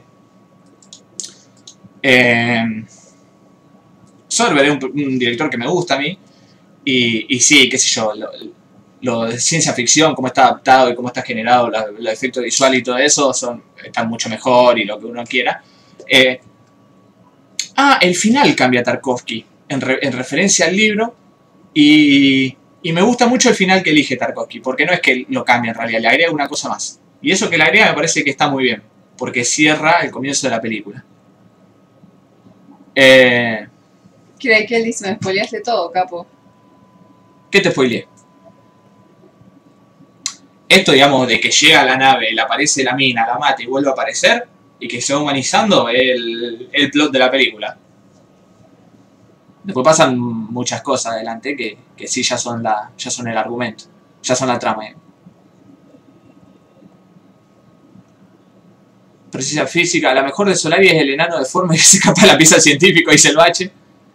Eh, lo del enano sí puede ser medianamente un spoiler, pero pasa al principio y se los dije para vendérsela. Eh, 2001 es mejor el libro. Sí. 2010 en ese sentido es aún peor porque nunca ser emotiva sin decir porque busca ser emotiva sin decir absolutamente nada. Eh, 2001 supongo que habrá querido decir el Tommy. Puede decir que busca ser emotiva. 3001, bueno, escriban bien, hijo de puta. Me parece mejor que la peli también. Los Odisea en el espacio son cuatro libros de Arthur Clarke. Eh, sí, sí, mirá la Kira Ikel, pues no te, no te dije nada, digamos. No, dije 2010. Bueno, pero pensé que te había equivocado, hijo de puta. No sabía que había una secuela. Yo tampoco. 2010.com. The Year We Make Contact. Ah, sí sabía que existía esto. Pero nunca me llamó Ah, a mucho ver, la atención. subí ahí. 2000. Ah, no, pensé que decía los otros. 1984. Salió como Ni se gastan 21 en años después. Fua. Y No me 3001 es el cuarto libro. Eh, sí, yo me acuerdo de leí 2001 Odisea. El, el libro me había gustado bastante, si bien eh, Arthur C. Clarke es mi director de ciencia mi escritor de ciencia ficción menos favorito, casi que no me gusta diría. Eh, pero también porque justo leí otra novela de él que se llama El fin de la infancia, que es una verga, Uh, me acuerdo. y me triggeró mucho. Pero ¿Eso lo hablaste acá con Dios por voces? no, lo voy a ver hablado. Pero bueno, no sé, prefiero el. El. La espiné del infante. Eh, exactamente, el ley está ahí y afrancesado, muy bien, ley. Eh, ¿Qué te iba a decir? Prefiero al Felipe Capito. Eh, y yo pensé que lo estaba recomendando, me estafó de nuevo. El, libro no, el libro no recomiendo para nada el fin de infancia. Ray Bradbury y Frank Herbert son los escritores de ciencia ficción más lírico para mí, no solo en prosa, sino en la sensibilidad de los temas. Sí, el tema es que Ray Bradbury es casi... eh, Ray Bradbury es un escritor de verdad, ¿no?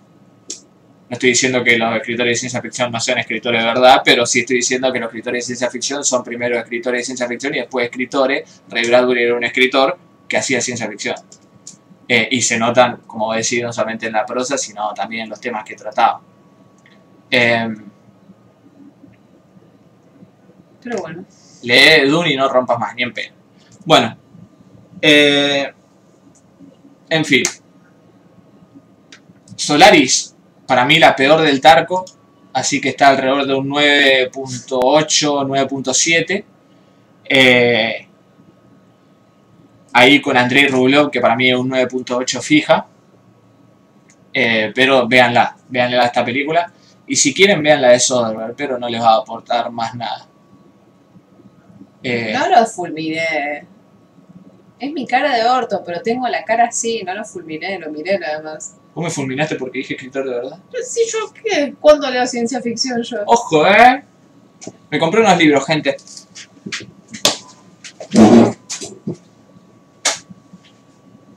Un cinéfilo en el Vaticano. Siempre hemos vivido en el castillo. Que este lo compré nomás para pegarle una leída rápida y ver la película. Sí.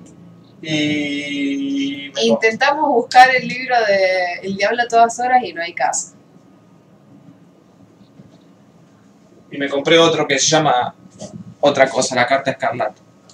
Pero bueno. Eh, estuve comprando algunos libracos.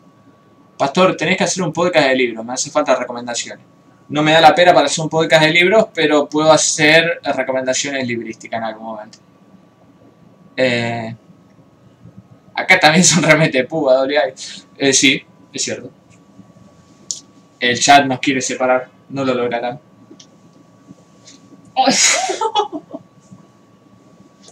Eh, pero bueno, con, con eso nos retiramos. Ley, ¿te parece hasta la semana que viene? Hasta la semana que viene. Acuérdense, gente, mañana a las 10 empieza la apertura de cupones para el Festival de Cine Mar del Plata. Y nosotros nos vemos mañana a la noche, tal vez con un nuevo noviembrín, que será confirmado mañana. Eh, y el viernes que viene, a la misma hora por el mismo canal, estoy el podcast, viernes 22 horas, como siempre. Yeah. Me olvidé de decir que yo de todas las que vi del Tarco, Sí, eh, también Solaris fue la que más me costó ver. ajá. Eh, las otras las disfruté, pero Solaris media que se me hizo pesada ya como cuando iba ya a la segunda hora ya no, no sabía cómo hacer para terminar. A mí. No sé, capaz era costumbre, no sé, pero me pareció mucho menos lenta de lo que la recordaba. Eh, pasa que ahora la vi, capaz por, por haber leído el libro también, la vi como muy capitular a esta. Eh, en el libro casi como tuvo una misma, una misma secuencia, y acá estaba el prólogo este, que se corta con la escena esa de 6 minutos del viaje en, en auto por la ruta, eh, que también lo hacen en Stalker con, con, la- con las vías del tren. Y después está la parte más o menos del quilombo y la resolución final. Y se me pasó bastante rápido, para hacer tres horas, ¿no? Lo, que, lo, lo rápido se pueden pasar. Pero. Pero sí, en, en una etapa era. Puede, puede ser, puede ser. Pero bueno, mucha gente, muchas gracias a los que nos han hecho el aguante esta noche y a los que lo harán en un futuro. Y nos vemos la semana que viene, gente. Bye. The loveliest lies abound.